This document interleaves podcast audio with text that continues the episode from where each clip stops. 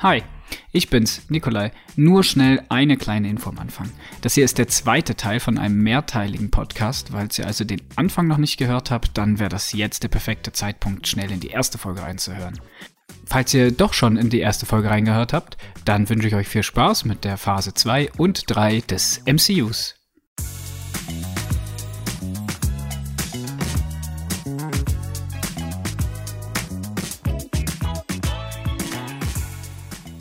Ja, jetzt nach The Avengers äh, und den ganzen Serien äh, startet dann die Phase 2 und äh, da fangen wir direkt schon mit einem der besten Marvel-Filme aller Zeiten an. Iron Man 3. Oh, ich dachte schon, du redest von Thor The Dark World. Gut, äh, der, der ist knapp dahinter, nur knapp. Also, kleiner Sarkasmus-Alarm. Natürlich beides Schrottfilme. So, ich hab's gesagt. Es ist aber wirklich so. Ne? Ich meine, da, da kann man sich nicht, nicht groß streiten drum. Ich meine, es ist echt enttäuschend. Ich, du guckst die Avengers, hast äh, Filme wie Captain America vor, Iron Man und dann kommt Iron Man 3. Und ähm, was willst du dazu sagen? Ich meine, Iron Man 3 ist äh, nichts anderes als lieblose, komische Marvel-Kacke. Jetzt mal ernsthaft, völlig uninspiriert. Also auf der einen Seite, ja, Ben Kingsley so zu ver, ver, ver, verfeuern, ist natürlich, Einer kann man machen. Schauspieler aller Zeiten. Der hat auch nicht mehr gemacht außer Gandhi. Naja. Noch ein paar also, geile äh, Serien hat er mitgemacht und so. Und ja, aber ich, Gandhi hat er gut gespielt, will ich gar nicht abstreiten, hat er nicht umsonst einen Oscar für gekriegt. Aber ist auch nicht der Herr vom Himmel. So. Und man kann natürlich sagen, also wir haben jetzt natürlich äh, gesagt, dass es Schrottfilme sind. Im Vergleich zu den anderen Marvel-Filmen sind die auch unterdurchschnittlich und werden bei mir auch eher in den unteren 23 landen als in den oberen. Und ähm, ich finde aber, wenn man das mal rein aus einer Kurve sieht, wie Spannung aufgebaut wird, musste natürlich nach so einem Epos wie Avengers zu der Zeit natürlich auch immer wieder einen Bruch haben und wieder irgendwo anfangen und aufbauen. Und das heißt ja nicht umsonst Phase 2, das heißt, es muss wieder ruhig anfangen. Also ist es kein Iron Man 1. Und das war ja auch der allererste quasi. Und dafür ist es wieder mit Iron Man 3. Also mit, vielleicht haben wir noch einfach dann genug von Iron Man gehabt. Ich weiß es nicht. Ich glaube, das war das Problem. Ich glaube, das Problem ist an Iron Man 3, dass er nicht notwendig gewesen wäre. Und ist nicht notwendig. Es passiert in dem Film nichts Relevantes für irgendjemanden. Weder ist es relevant für die, für die Iron Man-Saga, noch ist es relevant für die Infinity-Saga. Es ist nicht ich finde, relevant. Naja, es wird zumindest ja ein bisschen, ein bisschen Psycho, Psychoanalyse von Iron Man betrieben in dem Film. Gut. Du hast äh, dieses PTSD nach der Zerstörung von New York, wo er offensichtlich Probleme mit hat, weshalb er wieder zum Alkohol greift. Ähm, und der Hulkbuster ist da in dem Film. Ja, ja, gut, okay. Das, also ich, ich denke, wenn, wenn es einen wichtigen Aspekt gibt, äh, dann ist es tatsächlich die, die Psychoanalyse von, von Iron Man, dass da ein bisschen eingegangen wird auf Tony Stark, beziehungsweise dass nicht mehr Iron Man im Fokus liegt bei Iron Man 3, sondern mehr Tony Stark im Fokus liegt. Was ja später sich ja dann auch ein bisschen so durchzieht durch die nächsten Avengers-Filme und etc. Ne? genau, Iron, Iron Man, Man selber kriegt ja eigentlich gar keine Abenteuer mehr. Genau, richtig. Und ähm, dass auch äh, die Figur Pepper Potts, die ja in den Comics ja teilweise eine wichtige Rolle übernimmt, ähm, hier auch mal ein bisschen Screentime kriegt und auch ein bisschen wichtiger wird als halt einfach nur das schöne, intelligente Ding, was eigentlich äh, hinter diesem starken Mann steht und äh, ihm dazu führt, dass er nicht komplett ein ähm, Workaholic und Alcoholic wird. Ja, nur um dann wieder für die nächsten 14 Filme zu verschwinden. Genau. Das ist ja auch so eine Sache. Das war, lag aber, glaube ich, an den Agreements mit der Schauspielerin. Ja, ähm, Gwyneth Paltrow, das ist natürlich ein mittlerweile ähm, sehr komisches, äh, vaginal steiniges, äh, komisches Tuch aus Hollywood. Ja, das ist jetzt nicht mehr sexistisch gemeint, sondern sie verkauft tatsächlich Steine für Vaginas, oder? ja, das, das, ist ja, eher genau, das ist ihr so. Scam, meine, oder? Die verkauft ja wirklich angeblich irgendwelche Steine, die für irgendwelche Fruchtbarkeit helfen oder sonst was, um gute Stimmung zu machen da unten. Ja, nicht nur, nicht nur das. Ja, die hat ja ihre Firma da Goop. Davon gibt es ja mittlerweile sogar eine Doku-Serie auf Netflix. Ja, und die ist zu positiv, meiner Meinung nach. Ja, die ist das zu ist positiv, glaube ich. Das ist Werbung. Ja, definitiv ist das Werbung. Die wird die Leute kennen bei Netflix und hat gesagt, komm, mach mal bei mir eine Doku. Ja. Und, und weg war das. Aber ich glaube, das ist die Figur selbst, Gwyneth Paltrow, ist interessant. Äh, aber ich ich hoffe immer noch, dass die irgendwann wie damals äh, Joaquin Phoenix, als er da für diesen Rapper-Film äh, sich als Rapper ausgegeben hat. Jetzt weiß ah. ich nicht mehr, wie der hieß. Ja, ja, ich äh, weiß, was du meinst. Ja, dass du meinst, dass sie das nur so tut. Genau, richtig. Und dass sie daraus eigentlich einen riesen Film machen wollte, mehr nicht. Aber äh, leider, leider wird das nicht der Fall sein. Ich glaube, Gwyneth Paltrow hat irgendwann dann in der Ehe mit Chris Martin ähm, den Verstand verloren. Aber ich Was weiß ich nicht. auch verstehen kann. Naja, auf jeden Fall, äh, um wieder zurück aufs MCU zu kommen. Zu Pepper Potts. zu Pepper Potts. Die verschwindet ja dann aus den Gründen leider in, wirklich in den nächsten paar Filmen. Ich glaube, das letzte Mal kam sie dann erst bei Endgame wieder, oder? Ja, sie kam bei Endgame wieder vor und sie war bei Spider-Man Homecoming war sie dabei. Ja, und Oder Infinity was? War natürlich, ne? Ja, genau, richtig. Bei Spider-Man Homecoming kam sie nochmal und dann erst bei äh, Infinity War und Endgame. Genau, aber auf jeden Fall eben bekommt sie da jetzt die prominente Rolle und äh, man bekommt halt auch ein paar mehr Charaktere als nur Tony Stark zu sehen. Auch diesen blöden Jungen. Ja, also ich meine, ähm, nee, ich, das ist wirklich so ein Film, den ich beim ersten Mal gucken dachte so, ja, okay. Und beim dann sich so über die Wochen hinweg nachher eingeschlichen hat bei mir, mein Gott, das ist echt scheiße. Der ist, ist wirklich doof. Das ist das gleiche wie damals für mich, ähm, das einzige Beispiel, ich, weil ich da sonst noch habe, ist bei bestimmten, bei bestimmten Sendungen, Serien, die ich geguckt habe über Jahre hinweg, wie zum Beispiel jetzt eines der bekanntesten Beispiele ist How I Met Your Mother. Ja, klar, ist eine Sitcom, ich weiß, gefällt nicht jedem und ist fragwürdig, ja, aber gut. Ist auch das ähm, schlechtere Friends das, das ist das tatsächlich das schlechtere Friends. Und auf jeden Fall das Ende dachte ich mir damals auch so, ja, okay, damit kann ich leben. Und so über die nächsten zwei, drei Tage hat sich dieses Ja, okay irgendwie in ein Mein Gott, ist das richtig beschissen verwandelt. Und irgendwie war das bei Iron Man 3 bei mir das Gleiche. Ich habe irgendwie nichts erwartet am Anfang und dann irgendwie und dann noch weniger bekommen. Aus, genau, und dann noch weniger bekommen. Nee, die Erwartungshaltung war bei mir tatsächlich riesig nach Avengers, muss ich ganz ehrlich sagen. Ich habe jetzt gedacht, krass, jetzt kommt wieder ein Iron Man-Film und der wird wieder richtig gut. Black Sabbath aus den Boxen und ab geht die Luzi. Aber das haben sie dann nicht gemacht. Und dann haben wir eigentlich eben wieder diese große Stärke, oder? Weil ich meine, für jeden, für jedes Filmuniversum, was es bis dahin gab, so wäre das der Todesstoß gewesen. Ja, das stimmt. Die hätten jetzt noch eine Chance gehabt, einen Film zu machen, nämlich Thor The Dark World was dann der nächste wäre. Und der ist leider auch Schrott. Und dann hätte man gesagt, gut, wir hören auf. So viel Geld da rein investieren und man kriegt nichts raus. Wobei die, glaube ich, ja alle noch finanziell erfolgreich waren. Was einfach daran liegt, dass das MCU-Filme sind. Ey, das ist ja das ist ja das Verreckte. Ich meine, Iron Man hat 1,2 Milliarden eingespielt. Iron Man 3?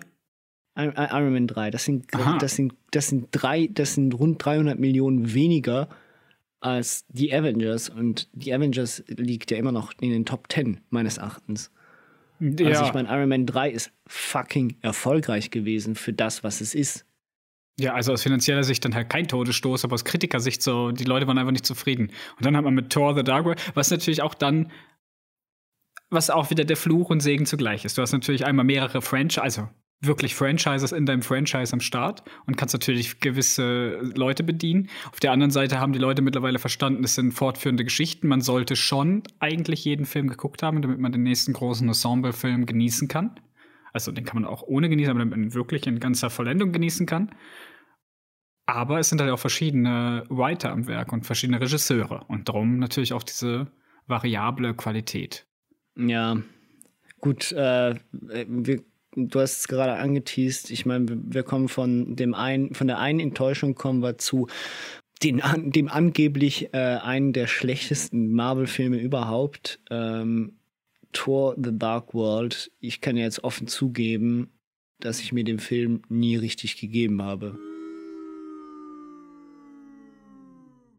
Ähm, das ist schwach. Einfach, Einfach aus dem Grunde, weil ich gelesen habe, was es für eine Relevanz hat für die Infinity-Saga. Und das war dann eigentlich auch alles. Ich brauchte nur diese Information. Ich hatte keine Lust auf ein Tor 2, wenn ich ehrlich bin. Ja, nachdem der Tor schon nicht so gut war. Aber. Es ist, nein, es ist aber wirklich, das war, das war mein Problem. Ich habe, ich habe Tor im Zusammenhang mit den Avengers immer gut gefunden. Ich fand, der passte da gut rein. Aber als einzelne Figur fand ich den ziemlich uninteressant. Und das, obwohl ich eigentlich ein ziemliches Fable für nordische Sagen und etc. habe. Ja, ich muss auch sagen, also wenn ich die Thor-Comics gelesen habe, dann fand ich auch immer nur dann die Thor-Comics interessant, wenn sie den Charakter umgeändert haben.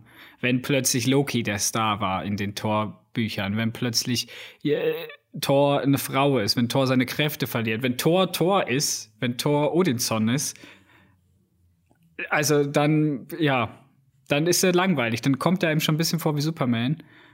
Und ohne zu sagen, dass Superman langweilig ist. Aber äh, weißt du, dieser, er kann alles, er weiß alles, Superman er ist super ist stark. Langweilig. Superman ist nicht langweilig, bitte sag sowas nicht. So, aber er, weißt du, er ist halt ein bisschen, äh, ein bisschen zu pflegeleicht, würde ich schon fast sagen. Aber wenn dann halt was mit dem passiert, dann finde ich ihn auch spannender. Oder wenn er halt in einem anderen Buch vorkommt, wo er dann eben auf dieses andere, das ist halt das, mhm. weißt du, so, er kommt aus einer anderen Welt und muss dann in sich in der neuen zurechtfinden. Das sind eigentlich die lustigen Sachen mit ihm. Ja, das ist ja. Aber du hast schon recht, der Vergleich zu Superman, der zieht schon irgendwie. Also ich meine, das ist auch das, was mich an Superman immer am meisten gestört hat. Und das, was einen vielleicht auch an Thor am meisten stört, ist dieses Unverwundbare. Ich meine, klar, Logo, Thor ist jetzt nicht unsterblich, ist, ist Superman eigentlich auch nicht. Aber ich meine, der hat so wenig Schwächen. Ja, der, die, die haben so wenig Schwächen und sind so übermäßig stark in ihrer Art und Weise. Ja, und so aalglatt auch, weißt du, sein genau, einziges, sein einziges Laster, was der Tor hat, ist, dass er quasi äh, zu dem Zeitpunkt, drehen wir jetzt einfach von dem Zeitpunkt, das, ein, das einzige Laster, was er hat, ist, dass er ein bisschen zu egozentrisch ist, zu selbstverliebt, aber das genau. war's. So, ansonsten ist er super gut. Was, was ja aber zu, auf der anderen Seite ja fast schon erfrischend ist, äh, im Gegensatz zu Superman, weil Superman so tut, als wäre er nicht egozentrisch. Ist er ja was auch aber nicht. In, naja, was aber in vielen Situationen ja trotzdem ist. Und dabei aber zu allglatt ist. Und Thor versucht da wenigstens noch mit, mit leichter Arroganz und arrogantem Humor daherzukommen. Aber das ist dann wiederum Marvel. Mir gefällt die Figur Thor erst seit äh, seit The Avengers und äh, sonst brauche ich eigentlich Thor weniger. Das gleiche gilt für Superman. Ich brauche die Superman-Filme eigentlich alle nicht, außer sie spielen, außer er spielt mit anderen Superhelden zusammen. Und auch der Film war nicht so gut. Aber das ist ein Thema für eine andere Zeit. Nein, ähm, aber eben, du verstehst, was ich, ja, ja. Eben, was ich, ich meine. Ich will noch mal schnell inhaltlich auf den Film eingehen, damit wir das auch abgehandelt haben, weil äh, der Film hat leider, trotzdem, dass er so viel Schrott ist, hatte doch noch ein bisschen eine Bewandtnis für das Gesamt, für das Gesamtklima. Ähm, nämlich äh, im Prinzip in Tor 2 geht es darum, die Dunkelelfen kommen, äh, die wollen, also seine Forschungsgeliebte äh, hat irgendwas gefunden irgendwo, äh, nämlich einen der weiteren Infinity Stones getarnt als irgendeine so rote Wolke, was auch nicht wirklich mehr erklärt wird. Es ist, glaube ich, das Nether oder sowas. Ähm, naja, sie kommt auf jeden Fall, erkrankt sie daran und Thor muss jetzt ein Heilmittel finden, währenddessen diese Dunkelelfen äh, herausgefunden haben, dass äh, sie das hat und sie kidnappen wollen und das aus ihr raus extrahieren. Dann gibt es irgendwann eine, End eine Endschlacht oder einen Endkampf und das war's. Der Bösewicht ist so böse, weil er böse ist. Der hat keine Motivation, außer dass er die Asgardians nicht mag und die Lee hassen sich schon immer. Also es ist wieder das, weißt du, der Bösewicht ist einfach nur böse, weil er böse sein muss, damit man ihn hat. Ja, und am Ende Redcont-mäßig, es wird ja auch noch nicht mal in dem Film gesagt, dass es einer dieser Infinity Stones ist. Erst später wird erklärt, dass es einer dieser Infinity Stones ist. Das heißt, zu dem Zeitpunkt, als der Film rauskam, weiß man nicht, ob, ob die das schon wussten, kann ich natürlich, das jetzt alles Spekulation. Aber ich glaube mhm. nicht, dass sie wussten, was sie da gemacht haben und dass man den so eigentlich noch gerettet hat und dass er so eigentlich auch Relevanz hat, weil ansonsten kann man ihn wirklich streichen, weil alles, was in dem Film passiert, wird nicht mehr aufgegriffen. Nein, ähm, auch Jane geht komplett verloren. Ne? Ich meine, Jane ist nachher, klar, ja, es, es, wird noch über sie geredet, aber Jane ist, äh, wird nicht, nicht mehr gezeigt. Nicht mehr ansatzweise. Also auch da. Auch da wieder ein Problem mit der Schauspielerin.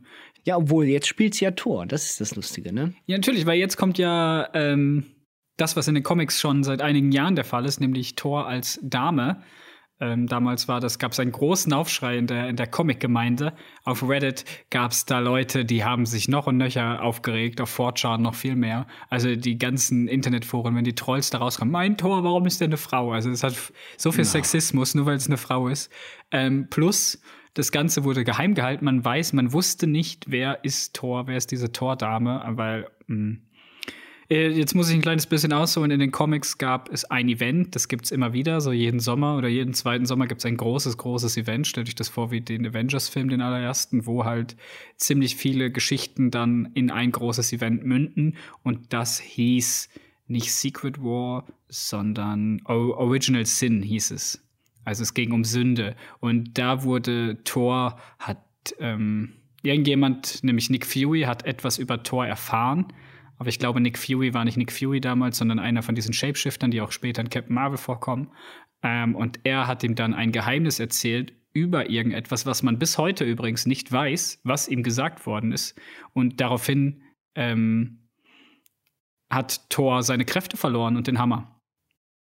Und das ist jetzt schon seit einiger Zeit so, dass er seinen Hammer nicht wieder. Also, ich muss, gut, kleiner Disclaimer, ich habe seit einem Jahr nicht mehr wirklich viel gelesen. Es kann sein, dass jetzt mittlerweile wieder alles anders ist. Aber zu dem Zeitpunkt, Original Sin, hat er seinen Hammer verloren und deswegen gab es dann irgendwann eine Frau, die den Hammer hatte, nämlich den echten Mjölnir. Und ähm, man wusste, ich glaube, über ein Jahr oder ein Dreivierteljahr nicht, wer diese Person ist. Mhm. Und das wurde dann irgendwann aufgelöst, dass es halt Jane Foster ist, die an Krebs erkrankt ist und dass ihre einzige Chance ist, äh, am Leben zu bleiben. Ach so. Ja, ja, gut, okay. Und ich weiß jetzt, jetzt halt, ich, jetzt habe ich den Film schon gespoilert, Tor 4. Ich weiß nicht, ob es darum geht oder nicht, aber das ist auf jeden Fall die Comic-Geschichte. Aber immerhin sehen wir, der heißt ja nicht Tor 4, der heißt Tor. Ähm, And the Thunder Guardians, oder? Tor. Tor Thunderstorm? Keine Ahnung. Thunderstorm, glaube ich, heißt der. Naja. Geht Love and Thunder, genau richtig. Ja, Tor, Love and Thunder, jawohl. Ja, vielleicht geht es darum, ich weiß es nicht. Aber es wäre auf jeden Fall an der, ich könnte mir vorstellen, dass sie sich an dieser Geschichte orientieren. Äh, ja, klingt, klingt ja eigentlich sehr logisch. Ähm, naja, auf jeden Fall können wir das abtun, abgesehen von dem äh, Power Stone war das? Der Reality Stone war das. Der Reality Stone. Genau. Ähm, können wir ja dann eigentlich Tor auch ab, abschreiben. Ich meine, der Film ist auch äh, cineastisch gesehen keine, keine Wucht. Ähm, was nee, dann aber nicht. 2014, also ein halbes Jahr später, erschienen ist, ist vermutlich einer der besten Marvel-Filme und dieses Mal nicht ironisch oder sarkastisch gemeint, ähm, die gemacht worden sind in den Captain letzten America. Jahren. The Winter Soldier von dem, äh, oh nein, Captain America ist voll langweilig zu, Alter, das ist der beste Marvel-Film, den sie bis jetzt gemacht haben. Der ist sogar ja. besser als Avengers. Punkt. Das ist nämlich tatsächlich sehr lustig, ne? Dieser Wandel. Ich meine, das kann ich wirklich sagen. Ich, ich, ich kann, im Gegensatz zu dir, kann ich wenig mit Superman anfangen, ich kann wenig mit Thor anfangen, ich kann wenig mit Captain America anfangen. Und zwar genau aus dem Grund, weil mir die alle zu makellos sind. Die haben alle keine Fehler, das ist mir, das ist, finde ich, langweilig. So. Und bei Captain America, The Winter Soldier, ist genau das passiert, was ich mir seit langem gewünscht habe beim MCU. Und zwar, dass der Ton ein wenig erwachsener wird, dass eine Figur, die zu allglatt ist, auch ihre Schwächen zeigt und ähm, genau das macht Steve Rogers beziehungsweise äh, Captain America, indem er seinen ehemaligen besten Kollegen Bucky Bucks Bucky Barnes heißt er. Bucky Barnes ähm, retten möchte. Ja, ja, obwohl er eigentlich der böse, böse, Bösewicht ist. Es gibt eigentlich einen Bruch zwischen ähm, Shield, die Organisation aus Avengers, die ist, wird unterwandert in dem Film äh, von Hydra, einer Unterorganisation des Red Skulls oder eine, eine Absperrung, eine, nee, wie nennt man das? Eine Abspaltung oder eine, ja, quasi die Nazis der Neuzeit, die sagen auch Heil Hydra und so Zeug. Und ähm, ja, äh, die sind, werden angeführt von einem, wenn ich es richtig in Erinnerung habe, einer künstlichen, also jemanden, der sein, sein, sein Verstand in eine Maschine transportiert hat, nämlich vom dem Assistenten von Red Skull. Und die haben Schild infiltriert, schon seit einigen Jahren. Und ähm, weil du hast gerade angesprochen, er wäre nicht mehr makellos. Ich finde, er ist eigentlich immer noch gleich makellos. Er steht einfach mehr für seine persönlichen Rechte ein, als sich der, der Organisation zu unterstützen, weil er nämlich herausfindet, dass diese Organisation unterwandert wird. Before we get started, does anyone want to get out?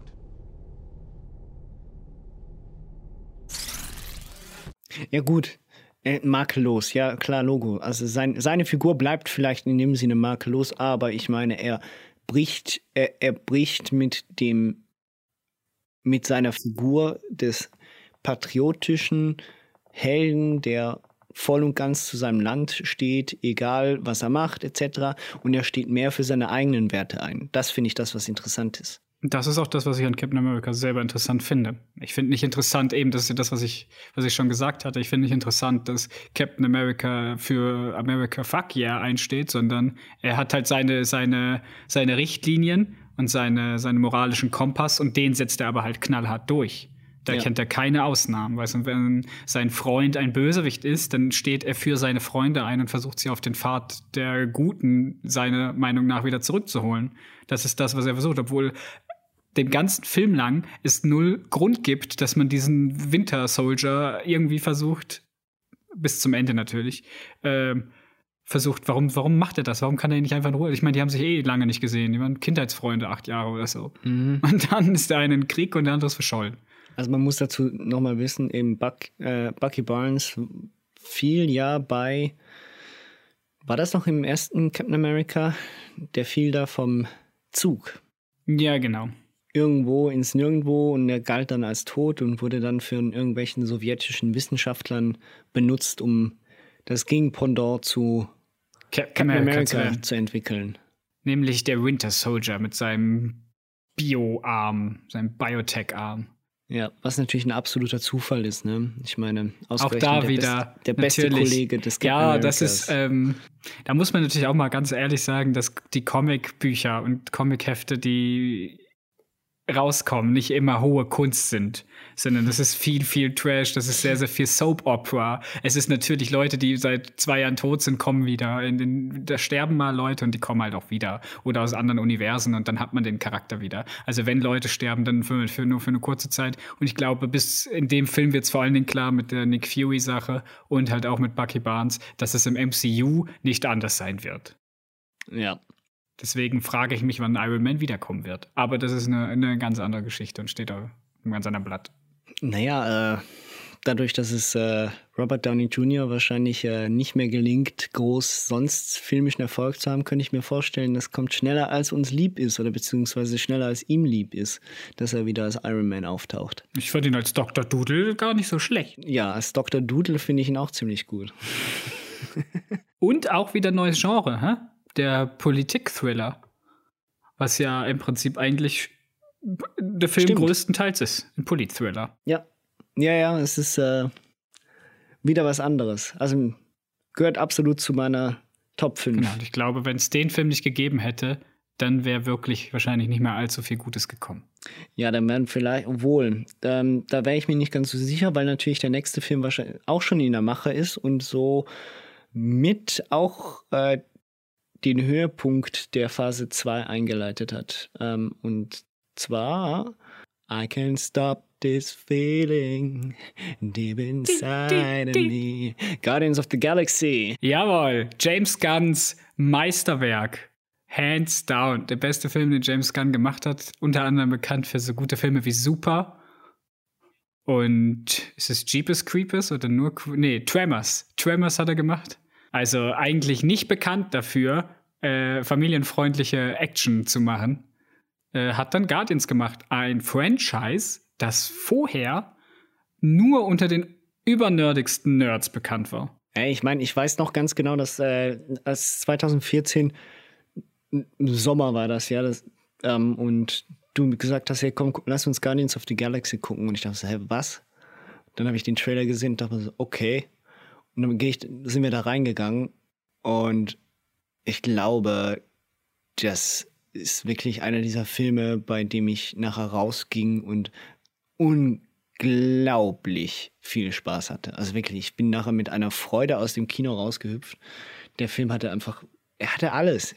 Alles, was ich erwarte von einem Sommerblockbuster, der aber nicht zu stumpf ist, sondern wirklich mir auch ja, mehr bietet auch. in dem Sinne. Es fängt ja, ich meine, das fängt ja nur schon bei den Charakteren an, die wirklich gut ausgearbeitet sind und die gut miteinander funktionieren. Und ich meine, es ist ja fast schon, klar, die Star Power ist nicht so hoch wie bei den Avengers, aber es ist eigentlich ja schon eine Art die Avengers, aber halt im Weltall, ne? Was, was heißt ja, die Star Power ist nicht so hoch? Du hast hier Dave Batista, hä? der WWE-Typ schlechthin.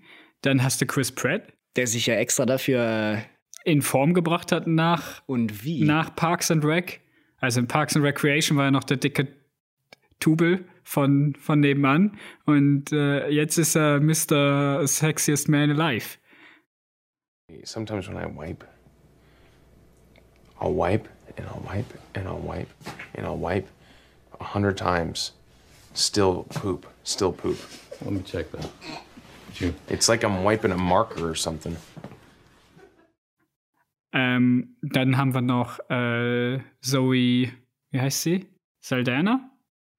Äh, ja, Saldana, glaube ich, ja. Die ist natürlich auch äh, bekannt für Action, Actionfilme eigentlich so. Oder ich habe zumindest das Gefühl, ich hätte sie mal ein paar Actionfilme gesehen. Zoe Saldana, genau, so heißt sie. Und ähm, ja, ich glaube, das. Und Dings hat natürlich äh, den, den Waschbären gesprochen. Äh. Bradley Cooper. Bradley Cooper. Bradley Cooper. Ja, gut, okay. Bradley Cooper war damals natürlich auch schon eine Riesennummer, aber ich meine, die, aber die anderen vier, die waren nicht so groß, wie sie jetzt sind. Oh, auch hier, wie heißt er? Von, von, wer, wer spricht gut? Vin Vin Diesel. Diesel. Hallo? Naja, also Vin Diesel hatte abgesehen von Fast and the Furious ja nie was Großes Derek? am Nee, wer heißt, wer heißt der? Laufen. Nicht Derek, sondern Riddick. Die Riddick. Riddick-Trilogie? Ja gut, aber das, die Riddick-Trilogie, die ist von Anfang 2000. Was erwartest denn du? Ich warte gar Ich mein, nicht, der aber der hat- ist gut. Der hat, der hat vor dem Ganzen, hat der äh, 15 Jahre lang nur, nur Fast and the Furious gemacht. Ich mein, Triple X hat der gemacht. Ja, gut, Tri Triple X noch. Gut, aber das ist auch nur der erste und dritte Teil. Ja, ich weiß, was du meinst, aber ja, er, ich hype ihn auch eigentlich Also nur ich, aus Ich mein, Spaß. nicht, nicht vergleichbar, nicht vergleichbar mit, mit Robert Downey Jr., Scarlett Johansson, ähm, Chris Hemsworth, Mark Ruffalo, äh, Samuel L. Jackson, Kobe Smothers, etc. Ne? Stimmt, über Also- Kobe Smulders haben wir noch gar nicht geredet. Genau, in über Kobe Smothers Avengers. haben wir auch nicht geredet. Ja, über den haben wir tatsächlich noch nicht geredet, ja. Kobe Smulders. Einfach, wollte ich nur mal sagen. Shoutout. Vier Milliarden, Kobe. Dann wäre ich deins. Ich glaube, so viel Geld hat sie nicht, selbst durch How I Met Your Mother. Tja, selber schuld. ganz anderes Thema, aber da habe ich letztens gerade wieder nachgelesen, äh, dass die Leute von Friends, die Schauspieler, ja so genial waren. Und damals war das ja noch möglich. Die Verträge gleichberechtigt dargestellt haben und sie gesagt haben, wenn ihr einen von uns weghaben wollt, dann habt ihr alle weg. Also das heißt, dadurch konnten sie diese zehn Staffeln ja alle auch mit den gleichen Schauspielern machen. Und das perfide daran ist, die haben das so gemacht, dass sie wirklich gesagt haben, selbst nach der letzten Staffel wollen sie pro Schauspieler 2% von den Einnahmen mit Friends. Und Die wir haben, sind, werden, sind durch die Tantiemen für immer reich. absolut, die verdienen immer noch jedes Jahr rund 20 Millionen. Und jetzt durch- dadurch, dass Netflix ja letztes Jahr die Staffeln alle gekauft haben, haben die auch nochmal riesen Cash, riesen Reibach gemacht. Ich meine, ich kenne so viele Leute, die das hoch und runter gucken und ich gehöre auch mehr oder, mehr oder weniger dazu. Wenn ich wirklich nichts weiß, was ich gucke, dann mache ich halt Friends an. Aber gut, Klammer wir sind zu. jetzt bei wir sind jetzt bei Guardians of the Galaxy gewesen und bei dem bei der Star Power, die sie da doch besitzte. Und ich meine, Chris Pratt hat sich mit der Rolle in die Herzen aller Leute gespielt. Ich glaube, es gibt kaum jemanden, der diese Figur und den Schauspieler nicht leiden Wen? kann. Chris Pratt? Chris Chris Pratt. Alien Scavenger? Oder was sagt der? Ja, Star-Lord? Legendary Star-Lord? Der hat noch nie von mir gehört. Ja, äh, und es ist ja auch nicht ganz unrelevant für, für die Infinity-Saga, was da alles passiert. Ja, was da natürlich, ähm, zum einen haben wir das erste Mal den großen Ausflug in das, was mich persönlich am Marvel Comics am meisten interessiert, nämlich die Weltallgeschichten. Ähm, da kann ich auch mal irgendwann können wir mal über die ganzen Comics reden, wenn du acht Millionen Stunden hast. Ähm, und äh, vor allen Dingen über die ganzen Sachen mit Thanos und sonst was, äh, über den wir auch noch gar nicht geredet haben. By the way, der kam am Ende von Avengers und ne, Thanos, hier, der große Böse. Aber der kommt auch noch lang nicht. Von daher, Der ist mehr eminent irgendwo die ja, der ganze Zeit schwebt über auf allem, seinem Stuhl. Scheinbar. Den ganzen Tag rum und schickt einen Bösewicht nach dem anderen. Unter anderem nämlich in Guardians of the Galaxy. Da taucht er nämlich in ein, zwei, drei Szenen tatsächlich mal auf. Und er schickt den Ronan the Accuser los, um die Starfleet zu zerstören. Ähm, nee, das Nova Corps. Starfleet ist Star Trek. Jetzt habe ich mich vertan. Äh, das Nova Corps möchten sie zerstören und währenddessen unsere äh, Gruppe von, von Helden äh, zusammengewürfelt in ein Gefängnis landet und da ausbrechen und herausfinden, was Größeres im Universum passiert, nämlich dass äh, der Power Stone ähm, gesucht wird, damit der Infinity Gauntlet, nämlich eine, ein, ein Handschuh, wenn er alle fünf Powersteine, oder sind es sechs? Sechs sind es, glaube ich, sechs Powersteine, äh, wenn er sie hat, ja, Infinity Gems, wie sie in den Filmen heißen, glaube ich, oder? Heißen sie Stones oder Gems? Irgendwo. Nein, sie heißen Genau, Stones. dann ist es in den Comics, heißen sie Gems. Ähm, naja, auf jeden Fall, wenn die alle sechs in der Besitz des, des Handschuhs sind, dann äh, kann man alles kontrollieren. So, und die Guardians versuchen jetzt einen davon in ihre Finger zu bekommen. Und das ist eigentlich der Film. Und der Film ist eine Actionkomödie. Und das im, in, in, so, Sci-Fi. Wieder ein neues Genre, by the way. Machen einen. Sci-Fi-Film. Sci-Fi haben wir jetzt auch noch. Natürlich mit, mit starken Fantasy-Anleihen, aber ähm, was natürlich auch wichtig ist, wir waren jetzt bei Thanos. Der wird dadurch natürlich auch äh, der tatsächlich auch eingeführt, obwohl man ihn nicht sieht, aber wir, wir erfahren, dass er zwei Töchter hat. Mhm. Ähm, Nebula und äh, ach je. Genau, Zoe Saldana.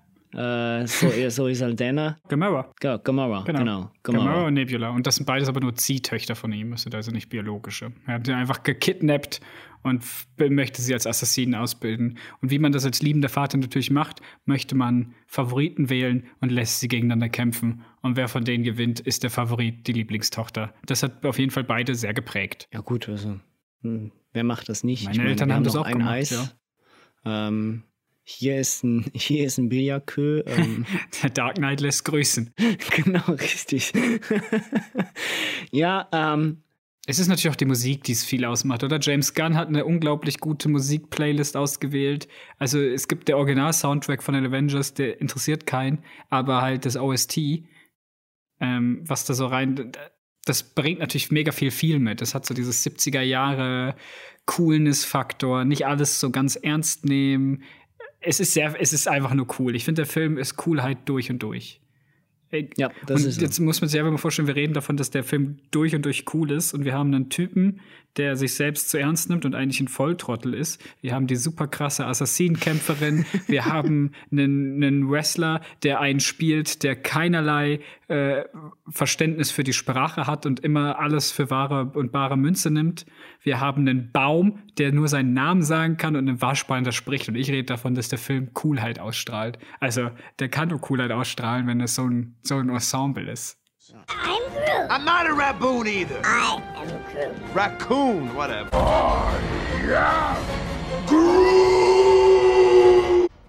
Ja, und das ist äh, definitiv die größte Stärke dieses Filmes. Also das Ensemble funktioniert miteinander, die Witze funktionieren, das ist der Punkt. Und äh, zusätzlich hast du die Musik. Das ist natürlich äh, ein, ein Paket, was nur funktionieren kann. Ja, und äh, mit Guardians wird jetzt nicht direkt der Auftakt gestartet, aber der nächste wichtige Film für die Infinity Saga und zwar Avengers Age of Ultron. So, und da muss ich jetzt mal was zu sagen. Bevor du anfängst, ich weiß, ich grätsch immer rein, aber bevor du anfängst, ich möchte nur sagen, dass ich auf Avengers Age of Ultron richtig gehypt war. Ich liebe Ultron in den Comics. Ich liebe ihn. Ich weiß, dass er seine Schwächen hat. Aber vor allen Dingen war ich gehypt, weil sie dieses Pinocchio-Theme von Disney damals in dem Trailer so richtig schön düster gemacht haben und dieser Trailer einfach unglaublich gut war.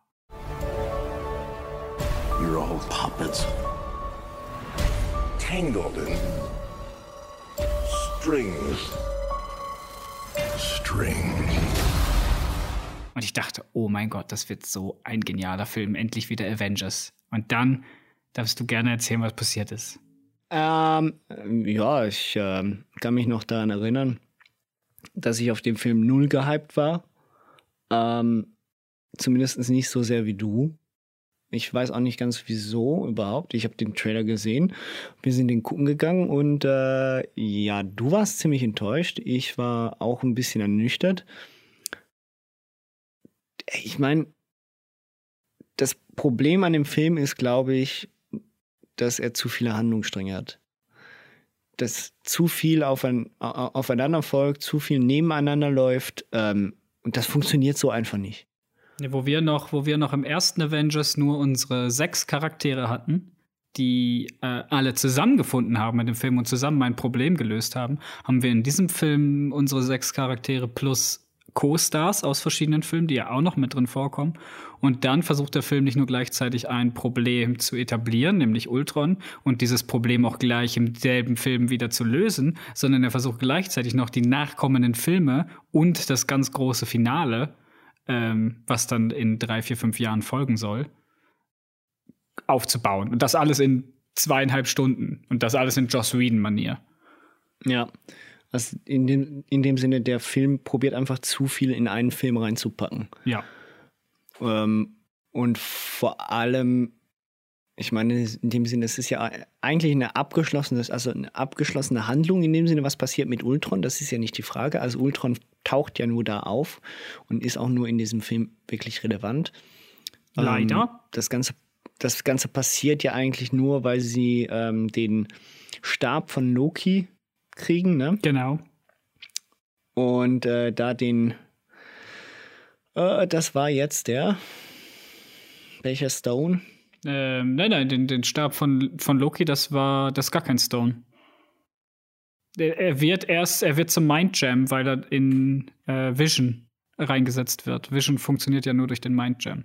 Ja gut, aber das Chitauris-Zepter ist ja der, der, der, der, der Stab von Loki. Ja, nicht? aber ich dachte, der Seta also wenn ich das richtig im Kopf habe momentan, dann war es doch so, dass der Tesla-Akt in dem, in dem Zepter eingeschmolzen wurde, damit er die Leute, oder? War das nicht sowas?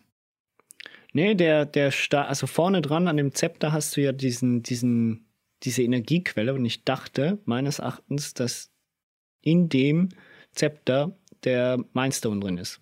Ja, und der wird auf jeden Fall, das kann sein. Auf jeden Fall wird am Ende ja so, noch. Und auf jeden Fall, genau. Du hast, aber du hast ja dann jetzt schon erklärt, oder? Das wird nachher dann in Ultron eingesetzt. Zuerst einmal. Nee, ich glaube, dass. Ich weiß schon gar nicht mehr, wie Ultron. Ich habe den Film halt auch nur zweimal gesehen und das ist Ewigkeiten her und ich mag den nicht. Aber Ultron wird ja dadurch erschaffen, dass die künstliche Intelligenz sich irgendwie selber aufspaltet, oder? Und dann sieht, dass die Menschen eigentlich total beschissen sind und durch die Zerstörung New Yorks und allem Möglichen und dass die Möglichkeit, den Planeten Erde zu retten, nur darin besteht, indem man die Menschheit auslöscht. Ähm, was ich auch glaube, was in Wirklichkeit passieren würde, falls mal so eine künstliche Intelligenz zum Leben erwacht. Äh, aber abgesehen davon äh, entwickeln sie ja dann quasi das Antivirus, indem sie Jarvis, die künstliche Intelligenz, die vorher da war, äh, in Vision rein implementieren mithilfe des Mindgems. Und den hat er ja dann auch im Kopf. Und so löst sich das Ganze, weil niemand kann Ultron aufhalten außer Vision. Ach, was? Ja, es war doch so, dass der Stab selber eine künstliche Intelligenz hatte ähm, und vom Mindstone Gebrauch machte. Irgendwie so, ja. Und der, die künstliche Intelligenz wurde zu Ultron und der Mindstone wurde dann nachher in Vision eingesetzt. So. Oder beziehungsweise dadurch entstand Vision. So. Genau. Und dann, weil das ja noch nicht genug ist, da wir ja noch nicht noch unsere Avengers haben, auch noch äh, Andy Serkis als halbwegs komischer Mittelbösewicht fungierte, Ultron da ist als Bösewicht Vision als neuer Charakter auftaucht, brauchten wir auch noch unsere äh, X-Men-Anleihen, nämlich äh, Wanda und äh, wie heißt der, Quicksilver? Quicksilver. Genau, der einfach stirbt in dem Film, Spoiler, allgemein Spoiler-Tag für alles, was wir hier verquatschen. Und der stirbt ja dann, nachdem er 20 Minuten Screentime hat, Maximum. Aber Wanda darf leben. Und das ist halt auch wieder diese rechte Geschichte, dass ähm, halt Wanda und Quicksilver eigentlich Mutanten sind, also eigentlich sind es X-Men, aber die kommen auch in, sehr oft in den Avengers-Comics vor, weil sie Teil des Avengers-Teams sind, vor allen Dingen in Avengers und X-Men Crossover. Äh, und deswegen die Rechte für die beiden Charaktere zweigeteilt sind. Gut, aber das war ja dann schon ähm, 2015 und 20th Century Fox haben sie ja jetzt äh, mit den Marvel-Rechten wann übernommen? Letztes Jahr? Vorletztes Jahr? Ende letzt, Ende, ich glaube Ende 2018. Ja, irgendwie so. Also jetzt spätestens, also spätestens bei Endgame war das Problem eigentlich vom Tisch, zumindest mit Wanda. So, aber auf jeden Fall das große Problem tatsächlich, das ist, mir ist völlig empfallen, dass da Quicksilver ja. dabei war. Und die hatten alle, und sie hatten am Anfang beide noch so einen russischen Akzent. Das ist das Beste. Der geht vollkommen flöten in den nachfolgenden Filmen, zumindest von Wanda, ja. Die haben, weil die ja angeblich irgendwie russische gezüchtete Soldaten sind oder so. Eben zum Thema wieder, warum man nicht immer Super Serum-Soldaten macht. Aber eigentlich sind es ja in den Originalcomics die Kinder von Magneto. Nicht? Bis vor kurzem hätte ich dir recht gegeben, aber wie es so der Teufel will, hat man natürlich bei Marvel irgendwann, ich glaube, das war noch vor der 20th Century Fox Übernahme gesagt, dass es doch nicht die Kinder sind von Magneto. So quasi wink wink, dass wir die Rechte auch anders kriegen können, indem wir die Geschichte ummodellieren. Ganz Okay. nett, hä? Weil wenn die Comics natürlich eine andere Grundlage haben, dann könnten Filmrechte eventuell passé gehen. Und deswegen sind es offiziell, glaube ich, soweit meines Wissensstandes jetzt, nicht mehr die Kinder. Surprise. Ich bin doch nicht euer Daddy 80 Jahre lang gewesen. Ja, gut. Ähm, auf jeden Fall ist das auch ziemlich zu vergessen. Ich verstehe, also das, das einzig Lustige ist hier daran, oder beziehungsweise Ultron ist tatsächlich ein bisschen äh, abgefallen für mich. Das ist jetzt auch nicht unbedingt. Da sind sind wir wieder beim Thema. Es ist Adam, Das Adam Tudyk oder so spricht den, gell? Ja, dass im Normalfall die Bösewichte in den Marvel-Filmen hinter den Erwartungen bleiben, beziehungsweise farblos, farblos sind ähm, und meistens keine große Auswirkungen auf das Universum selbst haben. Nee, die kommen in einen Film und werden in demselben Film wieder erledigt. Zu 90 Prozent. Genau. Und das Ganze ziemlich langweilig. Ultron, das einzige Interessante da finde ich ja, dass äh, Tony Stark und ähm, der ähm, Hulk, der Banner, Bruce Banner, ähm, ja diese Intelligenz eben in, in einen Roboter einsetzen und der dann schlussendlich ja zu dem wird, was er ist. Und äh, anstatt, und eigentlich soll Ultron ja die Welt beschützen, er, ja. anstatt dass er sie beschützt, also äh, anstatt dass er eigentlich die Menschheit beschützt, beschützt er halt die Erde. Und die Lösung sieht er, indem er die gesamte Menschheit ausrottet, indem er eine gesamte Stadt aus, aus, der er, aus, dem, er, aus dem Erdreich stampft und wieder auf die Erde fallen lässt. Das finde ich äh, zumindest einen ziemlich kreativen Ansatz, äh, die Menschheit auszurotten. Was ich, äh, was jetzt für mich immer das größte Problem, also ich mag ja Ultron an sich wirklich, das liegt aber auch daran, weil ich einfach künstliche Intelligenzen mag und diese Sci-Fi-Element dahinter. Aber was natürlich extrem dämlich ist, was Ultron halt auch in den Comics macht, ist, er verachtet die Menschen und alles Mögliche, macht sich aber jedes Mal in der Form eines Menschen, oder? Der hat immer zwei Beine und zwei Arme und einen Kopf und sieht immer aus wie ein Stimmt, Mensch. ja. Dafür, dass er die Menschen nicht mag, ist er aber ganz schön Fanboy. Ich glaube, der ist einfach, fühlt sich nicht an, angehörig oder so. Aber was wiederum cool war am Age of Ultron, es war ja nicht alles schlecht, äh, eben Vision, äh, den wir bekommen haben. Ähm, und äh, die ganze Partyszene war natürlich unglaublich unterhaltsam, wenn man die Avengers einfach Leute sind wie du und ich oder halt sehr reiche Leute, die in einem sehr coolen Tower wohnen. Aber zumindest, äh, man könnte sich vorstellen, es wären normale Celebrities und die feiern da jetzt eine Party und quatschen da ganz normal, als wäre das so das Normalste auf der Welt und versuchen so jeweils den Hammer hochzuziehen. Da gibt's ja auch diese Szene, wo dann Steve Rogers äh, den Hammer so ein ganz kleines Stückchen bewegen kann und Thor dann wirklich fast äh, die Augen rausfallen. Ja, ähm, das stimmt. Ja, die Szene ist tatsächlich noch äh, das, was einem bleibt und was auch viel Spaß macht. Und äh, da sieht man auch wieder, dass insbesondere ähm, dieser Avengers-Film mehrheitlich durch die, äh, durch die Chemie der eigentlichen Schauspieler und der Figuren besticht und weniger durch die eigentliche Story oder den Bösewicht. Genau, was ja dann passiert ist, äh, um jetzt den Film mal relativ zügig abzuhandeln, weil er halt eigentlich nämlich außer Vision nichts bringt, äh, ist, dass der Hulk am Ende abhaut. Der fühlt sich nämlich hintergangen und der wurde ja auch ziemlich schwer mitgenommen durch diese ganze Mind-Control-Geschichte, die, die wieder stattgefunden hat. Ähm, oh, Hawkeye hat noch eine richtig schöne Backstory bekommen in dem Film. Muss man natürlich auch noch mal erwähnen. Dem wird ein bisschen mehr auf den Zahn gefühlt. Der ist nicht mehr einfach nur, ich bin Bogenguy, sondern ich habe auch Gefühle und lebe. Und wird dadurch, finde ich, auch ein bisschen sympathischer. Er wird sympathischer, er, er ähm, schleicht sich ja dann auch weg, ne? Also er sagt, ich habe genug davon und äh, geht zu seiner Familie, Genau. oder? Er geht zu seiner Familie, der Hulk verschwindet, man weiß nicht wohin. Thor hatte ja eine Vision in dieser komischen Höhle und findet heraus, dass bald äh, Ragnarok stattfinden wird und wahrscheinlich seinen Heimatplan, also seine Heimatwelt zerstört. Deswegen macht er sich nach dem Film auch aus dem Staub. Im Prinzip, der ganze Film setzt halt die ganzen neuen Filme in Bewegung. Das war das, was das Problem war. Und ähm, was auch der Grund ist, warum einige Charaktere dann in dem neuen in dem danach folgenden Captain America nicht auftauchen.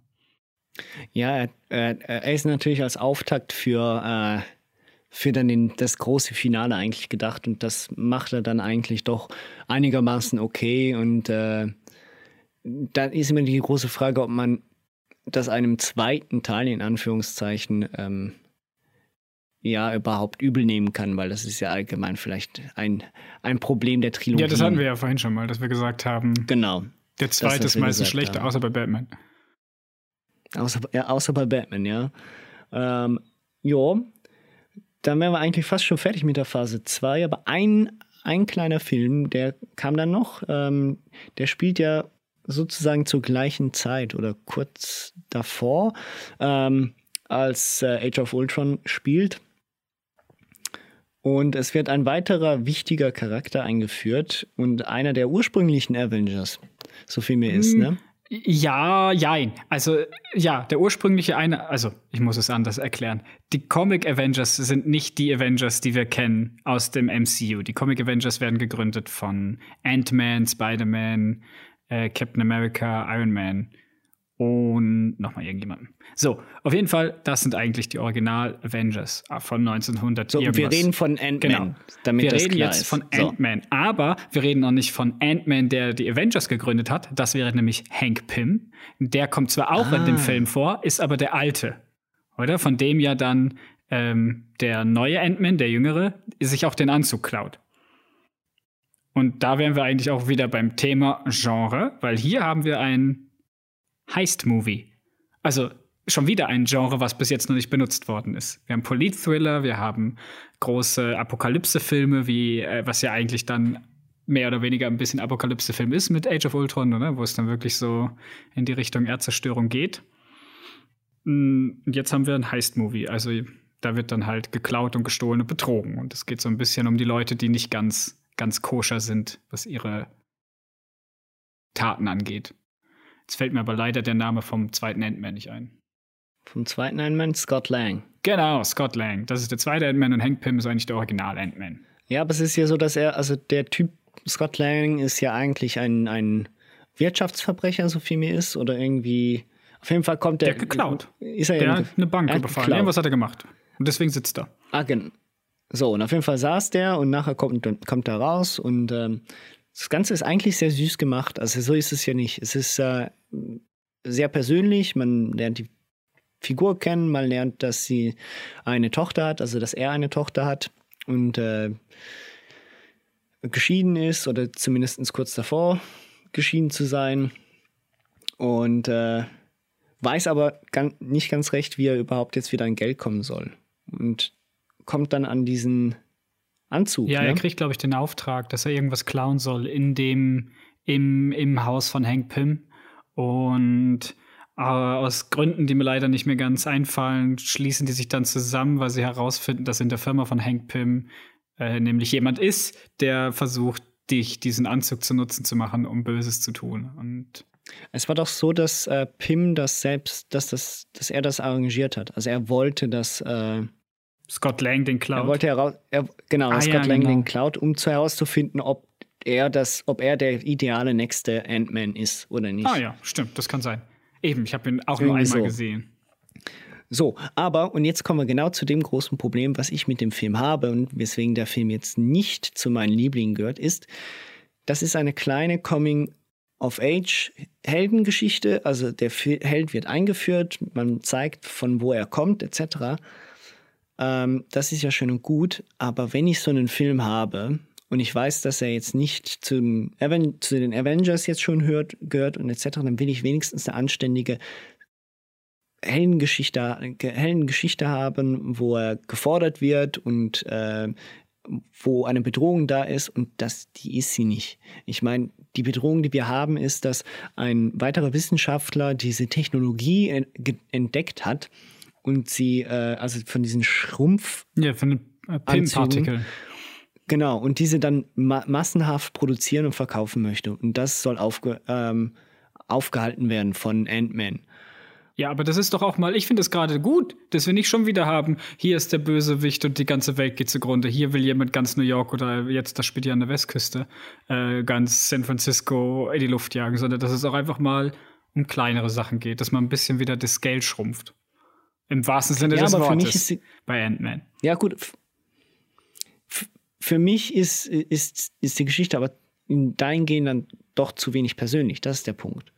Also in dem Sinne, es ist, der Anfang ist super, in dem Sinne, man fängt an, das persönlich aufzuarbeiten und man zeigt, dass er ein Mensch ist und nicht einfach nur ein Superheld, sondern in erster Linie ist er Vater, sagen wir es so. Ähm, als, in zweiter Linie ist er ein äh, ärmlicher Mann, der in, extrem intelligent ist und eigentlich nur über die Runden kommen möchte. Und dann kommt die eigentliche Aufgabe, das ist mir klar. Aber wenn du schon so eine lame Aufgabe hast, dann mach doch wenigstens den Bösewicht irgendwie interessant. Und der Bösewicht ist ja mit Abstand einer der langweiligsten im gesamten Marvel-Universum in Ant-Man. Das ist so. Da stimme ich dazu. Ich habe das Gefühl, dass Ant-Man versucht hat, so ein bisschen wie Iron Man zu sein. Wir haben Ja. wieder einen sehr, sehr lustigen Typen, der seine Fehler hat, der an einen Anzug kommt, der ihm halt Superkräfte gibt, aber eigentlich ohne den Anzug ist er halt nichts. Ähm, und also kräftemäßig muss man natürlich sagen, natürlich ist er auch ohne Anzug äh, sehr liebenswürdig und ein ganz normaler Mensch wie du und ich. Aber halt in Superheldenmaßstäbe ohne seinen Anzug ist er halt nichts, so wie Iron Man ohne seinen Anzug halt auch nichts ist. Punkt. Und da sehe ich eigentlich die Parallelen und deswegen kann einem das vielleicht auch so vorkommen, wie habe ich schon gesehen, weil Iron Man 1 ist auch nur ein anderer Typ mit einem Anzug. Und Ant-Man ist auch nur ein anderer Typ. Aber nichtsdestotrotz, beste Szene im Film, Lukas die Lokomotive. Es ist doch eine gute, es ist so gut. Ja. Thomas, T- genau. Thomas heißt die. Thomas die Lokomotive. Ja, ja. Doch, das hat was. Ja, ähm, das Einzige, was da ja noch an wichtigen Informationen passiert, ist, dass er jetzt Ant-Man ist, aber sonst irgendwie. Naja, und die, die PIM-Particles sind natürlich Äh, extrem wichtig. Die kommen dann nachher für das große Finale, spielen die noch eine relativ entscheidende Rolle.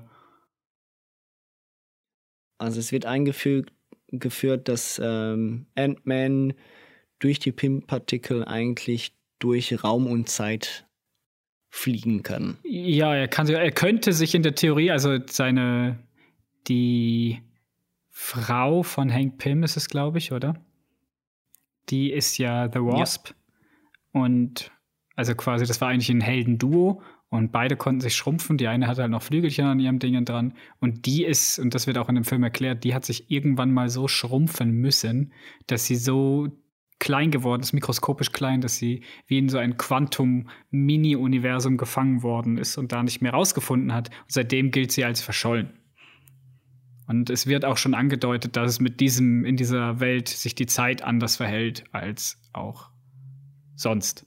Und das wird ja dann im nachfolgenden Teil noch mehr und in einem großen Finale mit Infinity und Endgame haben wir dann noch Zeitreisen an sich.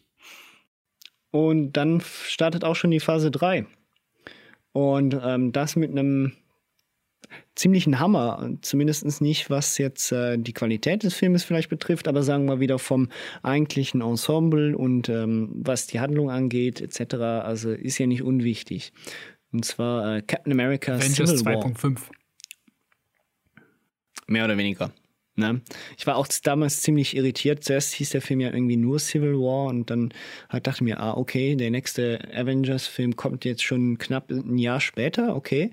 Und äh, dann stand da plötzlich Captain America, aber beinhaltet ja mehr oder weniger fast genau die gleichen Leute wie beim The Avengers, aber halt einfach mit weniger Screentime. Ja, es ist schon noch ein Captain America-Film. Aber, also es ist eigentlich ein Avengers-Film aus der Sicht von Captain America. So kann man es eigentlich sagen. das Wichtigste ist ja eigentlich dahingehend, dass äh, durch Age of Ultron, also Ultron ja die Welt zerstören wollte und das ja auch mehr oder weniger die Schuld ist von Iron Man und Hulk, beziehungsweise von den zwei ähm, Tony Stark und Bruce Banner. Und die Erde es satt hatte, ähm, ständig äh, hinter diesen Helden her zu wischen, obwohl sie ja regelmäßig die Welt retten und haben dann eine Initiative gestartet, dass alle Helden unter Regierungs äh, Regierungsbedingungen Bedingungen arbeiten sollen und nicht mehr frei sind. Also in dem Sinne, irgendwie so, so wie ich ja, das ganz verstanden genau. habe. Im Prinzip wird's ein, gibt es ein Gesetz, dass äh, Superhelden ab nun, ähm, von nun an für die Regierung arbeiten müssen, weil die Schäden, die aufgetaucht sind, natürlich extrem sind, die Menschenverluste. Äh, das ist auch das erste Mal dann, dass man wirklich sieht, hey, es hat doch Auswirkungen, dass da halbe Großstädte zerstört werden und Menschen ihr Hab und Gut und Familie verlieren. Und dann bilden sich so ein bisschen zwei Fronten in dem Film. Da bilden sich einmal die Pro-Regierungsfront und einmal die, die sagt, nee, nee, nee, nee, ich stehe für meine eigenen Sachen ein. Ich habe gesehen, was passiert, wenn ich einer Organisation angehöre und wie schnell sie für irgendwas missbraucht wird. Und ähm, da Iron Man natürlich immer noch Schuldgefühle hat und PTSD, äh, steht er der Regierung zu. Und Captain America, wo man ja eigentlich glauben würde, der wäre für das Recht und die Ordnung, der äh, sieht sich hier in der Rolle des Rebells. Und äh, er weiß natürlich damals, als er bei Shield gearbeitet hat, wie schnell das gehen kann. Dass das halt eben schief geht. Und drum setzt er sich dagegen ein, von der Regierung missbraucht zu werden. Und so gibt es dann einen innerparteilichen Konflikt unter den Avengers. Deswegen heißt der Film wahrscheinlich auch nicht Avengers, sondern Captain äh, America. Und äh, es endet quasi am Ende mit einem großen Aufeinandertreffen und der Einführung mit Spider-Man ins MCU. Spider-Man. Ja, und auch Ant-Man hat hier das erste Mal die Ehre, ähm, Teil des Ensembles zu sein. Und ähm, aber wie du gesagt hast, eigentlich das Wichtigste ist, dass ähm, nachdem Age of Ultron ja eigentlich sozusagen schon das Ganze ein bisschen aufgerüttet hat, ähm, hat Civil War zusätzlich auch noch einen Twist in die eigentliche, in die Avenger-Truppe getrieben. Ja, Sinne. gab ja immer die schönen Trailer mit äh, United We Stand, ähm, Together We Fall oder irgendwie sowas. Und das hat der Film eigentlich relativ deutlich gemacht. Also man hat wirklich äh, allen voran ähm, Iron Man und Captain America, die sich da als jeweilige Anführer ihrer Parteien gegenüberstehen und plötzlich von Freunden zu bitteren Erzrivalen werden. Man findet natürlich noch heraus, dass Bucky Barnes im Auftrag der Sowjets den Vater von Tony Stark umgebracht hat und ähm, Scheinbar wusste Steve Rogers das schon eine ganze Weile und hat es Iron Man nie gesagt und verheimlicht, was das Ganze noch schlimmer macht und dann am Ende, also im Finale auch äh, der ausschlaggebende Punkt ist, warum die sich zerstreiten.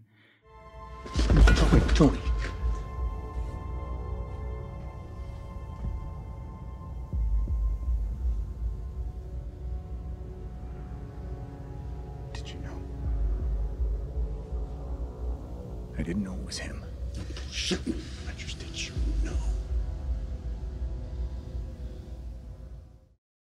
und warum es zu den Sachen kommen kann, warum in, zum Beispiel in Avengers Endgame relativ zügig Schluss ist mit den Helden.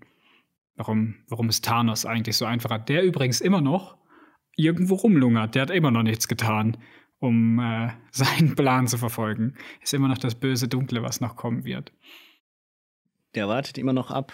Wichtig ist ja einfach, also wichtig ist vor allem, ähm, wenn wir, wenn wir uns Civil War angucken, ist, dass sich hier ähm, auch ein, ein bestimmtes Duo hervorgetan hat, was dann nachher sehr wichtig ist für die Infinity War äh, Filme und beziehungsweise für Infinity War und Endgame. Ähm, und zwar die Russo Brothers haben da ähm, den zweiten Film gedreht fürs Marvel Universe. Also die zwei, die federführend für so geniale Sendungen wie Community oder Arrested Development waren. Ja, und Captain America oder The First Avenger. Ist der nicht auch von denen? Äh, Winter Soldier, äh, ja, Winter ja, Soldier, ja. nein. Also der war ja schon saustark, jetzt kommt der Film daher, der auch saustark ist, vor allem was die Action-Szenen angeht. Plus, wie du gesagt hast, Community, wieder Leute aus dem Fernsehen und wieder ein Grund, warum der Film meines nach besser funktioniert zwischen den Charakteren als jetzt in Age of Ultron. Ja, also auch, weil da auch im, der, der Part äh, Action zu Dialog und der Dialog auch nicht äh, nur einfach dahin, sondern an Bedeutung gewinnt, sagen wir es so. Und äh, ja, ich äh, muss sagen, Civil War hat sehr viel Spaß gemacht und war eigentlich das bessere Age of Ja. Ultron. Ich glaube auch, dass sie damit Sicht. auf jeden Fall quasi, also wenn man so eine Avengers-Reihe sagen möchte, eben, ich habe ja am Anfang schon gesagt, Avengers 2.5, ich würde sagen, dass Captain America der bessere Avengers war als Avengers 2. Ja, finde ich auch. ist auch einfach ein. Ähm, Ja, zusätzlich muss man natürlich dazu sagen, dass der Film natürlich auf einer Comicreihe, einer ganz, ganz bekannten Comicreihe, äh, nämlich ähm, Civil War, also so ein Event, äh, besteht. Und ähm, dieses Comic ist sehr, sehr zwiegespalten in der, in der, in der Fangemeinde. Es gibt Leute, die feiern das, so wie ich, und es gibt Leute, die sagen, war eigentlich gar nicht so cool. Lustigerweise die einzige Marvel-Comic-Reihe, die ich tatsächlich äh, von vorne Mit bis hinten durchgelesen habe. Mit allen Teilen. Ja, ist ja auch geil. Und danach kommt direkt Planet Hulk. Also wie gut ist das? Und danach kommt World War Hulk. Also das ist, das, ich fand das damals war das eine richtig gute Eventreihenfolge. War, war eine coole Reihe, habe ich, hab ich auch gerne gelesen und äh, ja, war dann auch vom Film, der ja eigentlich nicht eins zu eins äh, übernommen worden ist, sondern schön eingebettet in dieses MCU. Ja, logisch, du kannst das natürlich auch nicht eins zu eins rumnehmen wegen den Rechten, oder? Du hattest halt Spider-Man vorher noch nicht so wirklich, den konnten sie da nur sechs Minuten brauchen oder so, wenn ich es richtig in Erinnerung habe.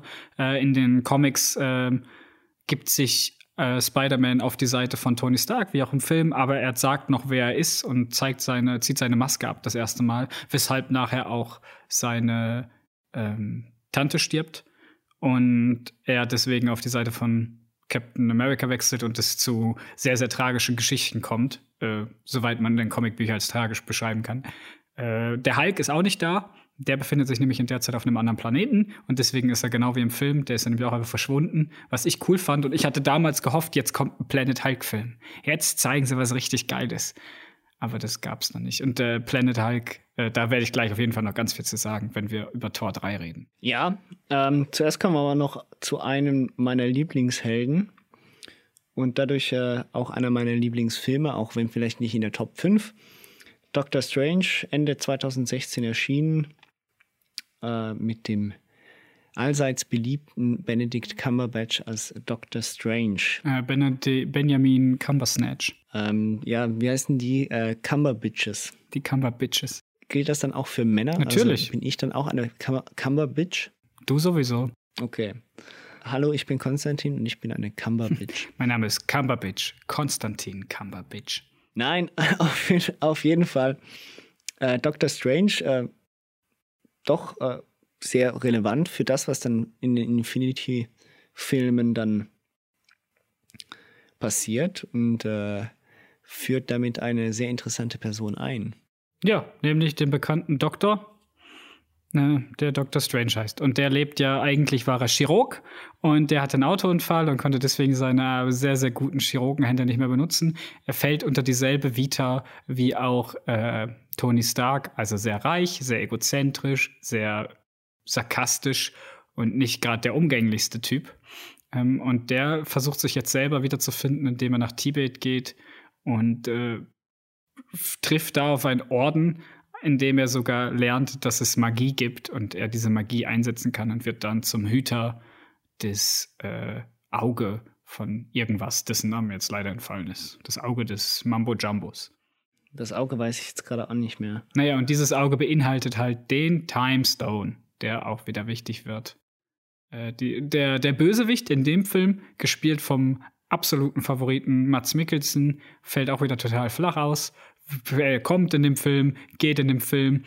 Äh, leider wirklich langweilig. Das Gute an dem Film ist eigentlich die ganzen CGI-Effekte aller, aller äh, wie heißt Inception mit den ganzen äh, Dings. Das Ende ist natürlich unglaublich witzig äh, von äh, mitgeschrieben von dem Macher von Rick and Morty. Dormammu, I come to bargain. Dormammu, Dormammu, Dormammu.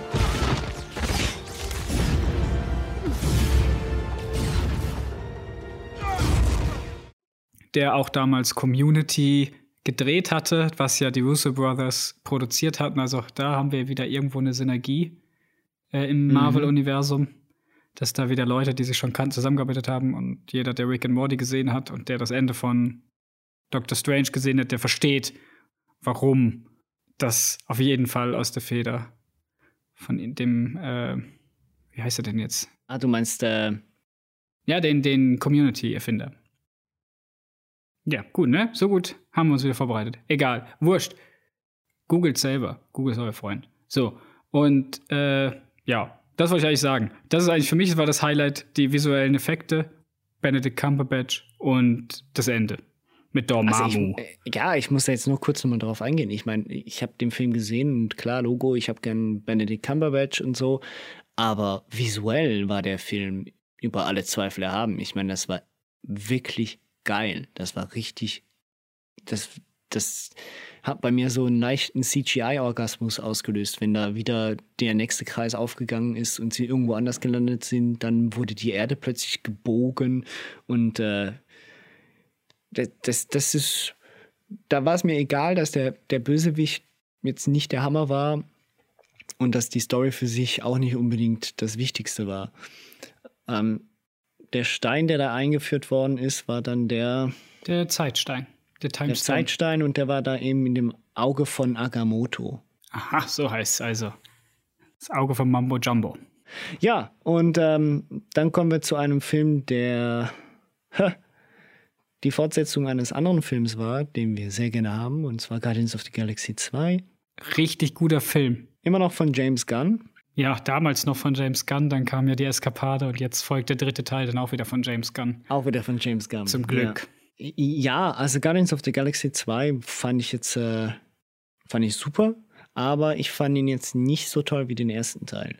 Nee, das, stimmt. Also da kann ich dir auch leider nicht kontra geben, so sehr ich auch, äh, so sehr beide Filme bei mir äh, unglaublich, unglaublich viel, viel Liebe bekommen ist er einfach nicht so gut wie der erste. Das liegt natürlich auch wieder an der Erwartungshaltung. Das liegt, dass wir auch mittlerweile dann ein wenig übersättigt sind von den Marvel-Filmen. Die kamen ja jetzt mittlerweile natürlich im, fast dreimal im Jahr kam einer raus.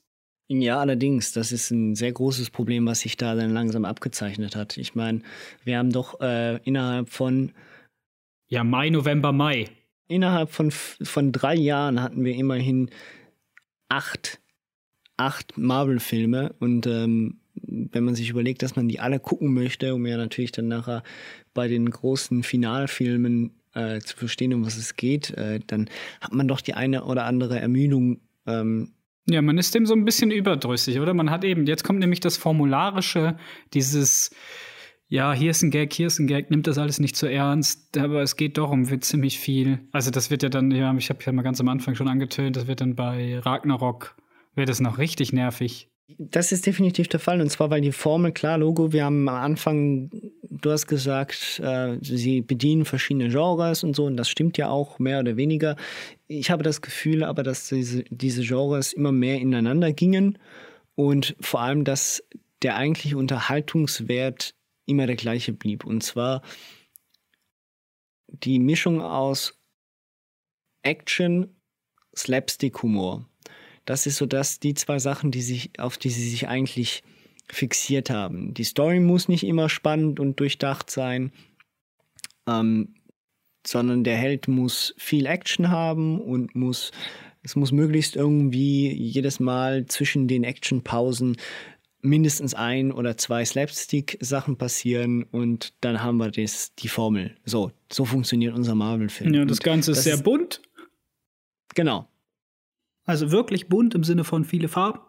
Das heißt, du hast ziemlich viel, viel bunte, also das ist sehr, sehr grell und sehr, sehr, es ist auch ein bisschen anstrengend, das zu gucken, weil man so viel Informationen aufnehmen muss. Es ist viel CGI, mittlerweile egal welcher Film. Es gibt eigentlich kaum noch Filme, wo du nicht CGI hast, weil, also wenn es im Weltall spielt sowieso, da kommst du gar nicht ohnehin, aber auch ein Ant-Man findet nicht ohne CGI statt äh, der Doctor Strange eben nicht. Und so langsam hat man wirklich so diese Ermüdungserscheinung, so alle fünf Monate kommt ein Marvel-Film. Man freut sich zwar immer noch, es ist aber nicht mehr so ganz die Freude wie am Anfang. Ich meine, man ist jetzt mit den Dingern auch ein bisschen groß geworden. Wie gesagt, 2008 kam der allererste Film. Da war ich, war ich 16. Und dann bin ich mit den Dingern halt jetzt so, wie ich alt wie ich bin, sind auch die Marvel-Filme. Ein bisschen jünger natürlich, aber halt äh, ja, man wirklich, man ist müde, man ist ihm überdrüssig, man ist, findet es auch nicht mehr witzig, man hat auch das Gefühl, man hat es schon mal gesehen. Nicht, dass Guardians of the Galaxy 2 schlecht ist, überhaupt nicht. Also nein, nein, aber da ist es Film. mir das erste Mal richtig ja. aufgefallen. Da ist es wirklich, da ist es mir das erste Mal aufgefallen, obwohl ich die Reihe extrem gerne habe und sie gerne sehe und ich die alle unglaublich lieb habe, die Schauspieler, ihre Figuren. Aber da habe ich das erste Mal gemerkt, eigentlich ist es Guardians of the Galaxy 1 und es ist Ant-Man und es ist alles, was vorher kam, aber irgendwie ähm, nichts Neues. Klar, Logo, wir kriegen da noch mehr Einblicke in Peter Quills Privatleben und seine Vergangenheit und so weiter und so fort. Aber auch da, ich meine, der, der Bösewicht, der hier eingeführt wird in Form von Peter Quills, also aka Star-Lords Vater, der kommt vor, der hat sehr komische Beweggründe für das, was er tut. Ähm, und am Schluss stirbt er. So. Naja, er ist ein, äh, man muss, da muss man natürlich auch wieder die Kreativität der Marvel-Schreiber aus den 50er, 60er Jahren loben. Äh, es ist ein lebender Planet, der sein Vater ist. Ein ganzer Planet. Das ist cool, ja. Also es ist nicht einfach nur irgendeine Person oder irgendein mächtiges, ein mächtiges Alien, sondern es ist wirklich ein verdammter Planet, der einfach möchte, dass seine, dass, dass, der möchte einfach alle möglichen Planeten erobern und das tut er, indem er die Spezien der Planeten, die darauf wohnen, verführt und quasi ähm, ja, alles, alles einsammelt, was es gibt, so an Genen. Und das hat er halt auch mit der Mutter von Quill gemacht. Und daraus ist er entstanden. Ja, die Idee, also in dem Sinn, also die Ideen rein von der, von der, rein von der Story her und so ist gar keine Frage. Der Film funktioniert immer noch, aber ich glaube, es ist wirklich das größte Problem, was ich an dem Film hatte, war, dass es, der Film dafür selber nichts kann. Ich langsam überdrüssig wurde der Formel. Ähm, und dass bestimmte Sachen für mich nicht mehr so funktionierten oder nicht mehr so innovativ waren, wie sie es noch vor zwei, drei Jahren waren. Ja, eben, das, da bin ich ganz bei dir, aber trotzdem nehmen wir mal hinweg, dass wir nun mittlerweile doch schon den einen oder anderen Marvel-Film gesehen haben, gehört der immer noch zu den besseren Marvel-Filmen. Ja. Und wenn wir schon über die besseren Marvel-Filme sprechen, dann kommen wir nämlich auch zu Spider-Man Homecoming. Der hat für mich etwas gemacht, was wir schon kannten von Deadpool, aber halt auf, auf jugendlich oder in weniger jugendlich gefährdende Art und Weise. Also er, er hat einen Helden genommen und so viel mir auch ist, ist Deadpool ja nach Spider-Man gekommen und hat sich ja auch extra dem Fourth Wall Break bedient. Ähm, und Spider-Man macht das auch sehr gut. Also in dem Sinne, die Figur gespielt von äh, Tom Holland ähm, ist extrem sympathisch und für mich muss ich sagen, jetzt nach dem zweiten Teil der beste Spider-Man, den wir gesehen haben. Klar, ich, ich bin selber mit Spider-Man von ähm, Sam Raimi aufgewachsen und so und ich mag Tobey Maguire schon, aber ich finde jetzt vor allem im Direktvergleich passt Tom Holland besser auf die Figur des Peter Parkers für mich. So. Das sehe ich nicht so. Also doch, sehe ich auch so. Ich muss es anders formulieren. Ich fand immer, Tobey Maguire ist der perfekte Peter Parker. Punkt. Und äh, hier unser Amazing Spider-Man-Dude, der Skaterboy, wie heißt er? Andrew Garfield. Andrew Garfield ist der perfekte Spider-Man gewesen.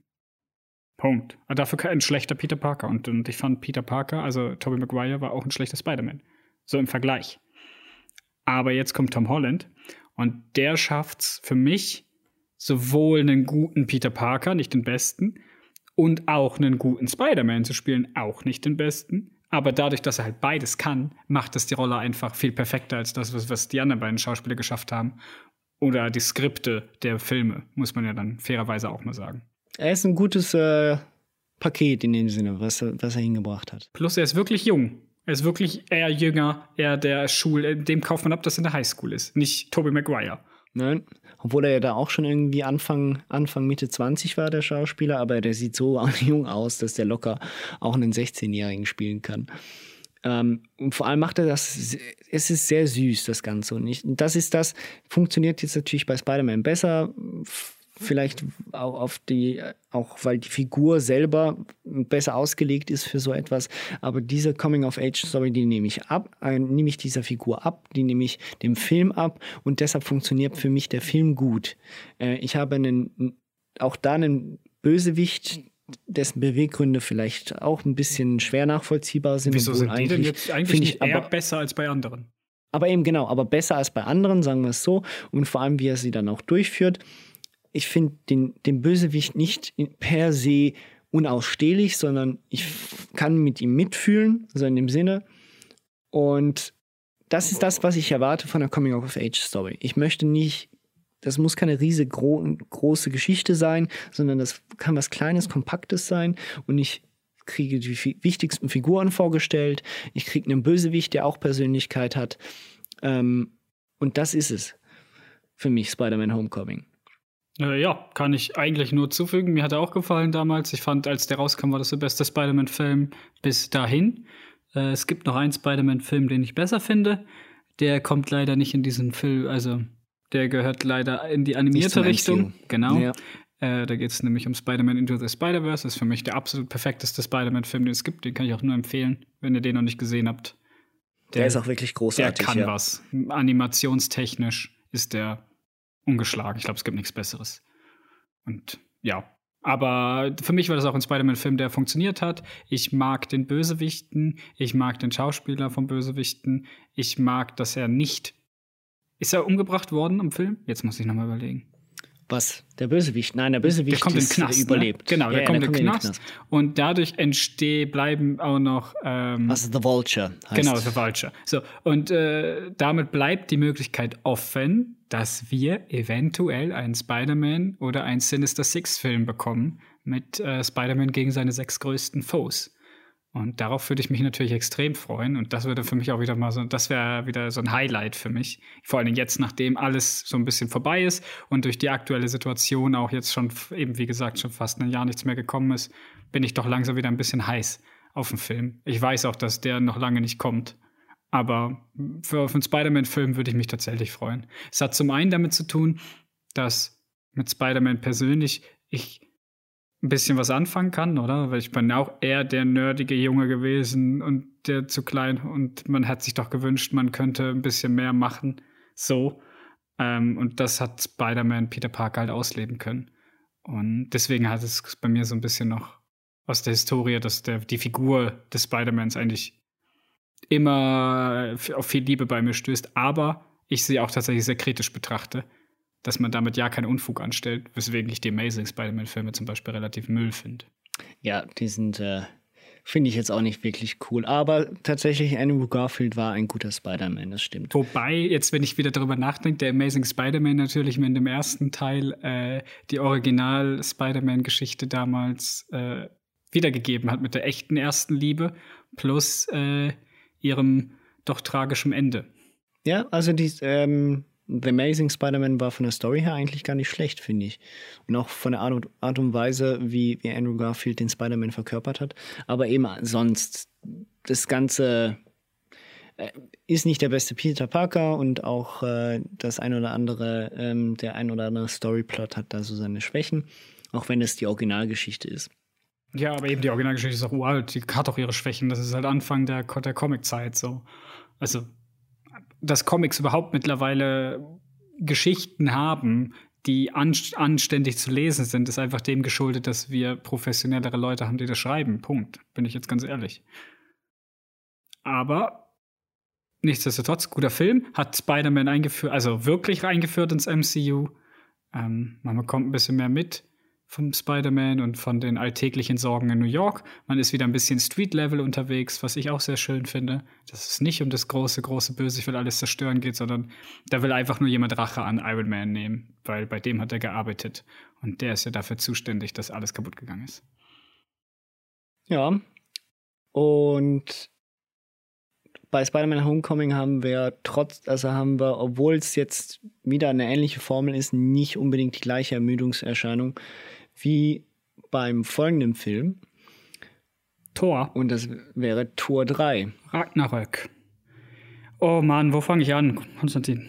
Wo, wo fangst du an? Ja, ähm, soll, ich, soll ich bei den guten Sachen anfangen und du machst die Sachen, die auch gut sind? ähm, gut, äh, fang du mal bei der, gute Sa bei der guten Sache an. Ich, ich suche noch was Gutem. Okay, die gute Sache an dem Film, Hulk.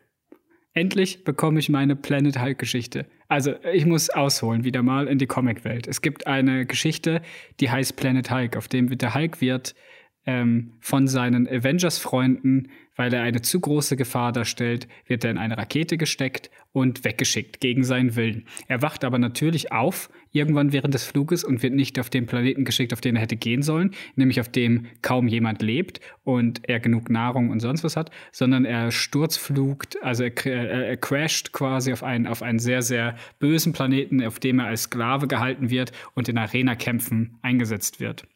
Daraufhin kommt dann irgendwann ähm, eine Art eine Art Tor-Person, die man kennt aus dem, also es gibt verschiedene Tors in den Marvel-Geschichten. Und äh, zusammen mit dieser Person äh, stürzt er quasi das Regime und wird Herrscher dieses Planeten, nur um dann nach Civil War wieder zurückzukommen auf die Erde und sich an all den Avengers zu rächen, die ihn quasi äh, verarscht haben. So, und darauf hätte ich mich halt gefreut, auf so eine Geschichte. Ich habe gedacht, dass nach Civil War, dass sie sowas an, ansprechen könnten.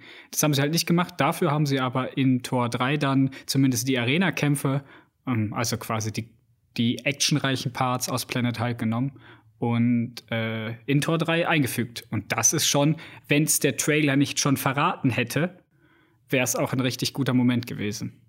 Ja, okay. Einatmen, ausatmen. Und äh, ich fange mit einem positiv, mit etwas Positivem an, und zwar, dass der Regisseur Taika Waititi ist. Und ich mag Taika Waititi sehr. Ich habe ihn schon äh, mit seinen damals noch äh, nationalen neuseeländischen Filmen sehr gemocht, wie zum Beispiel äh, Hunt, Hunt of the Wilder People. Den finde ich großartig. Ich finde seinen Humor auch lustig. Ich fand jetzt auch ähm, Jojo Rabbit fand ich großartig. Aber Thor Ragnarok hat für mich das auf die Spitze getrieben, was ich an Marvel am meisten überdrüssig wurde. Und zwar dem dummen, dämlichen, völlig übertriebenen, ständig nicht ernst nehmenden Ton.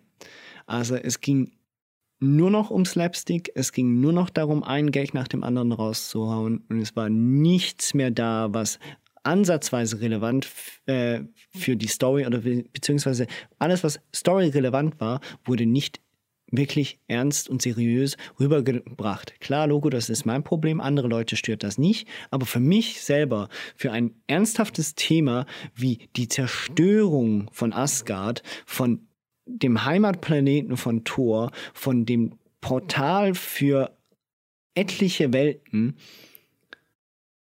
wird komplett runtergespielt. Der Bösewicht ist auch da durch diesen ganzen Slapstick-Humor etc. und dieser Übermächtigkeit, das ist wiederum das andere Problem. Diese, diese Heldin, dieser Bösewicht ist ja wieder komplett übermächtig.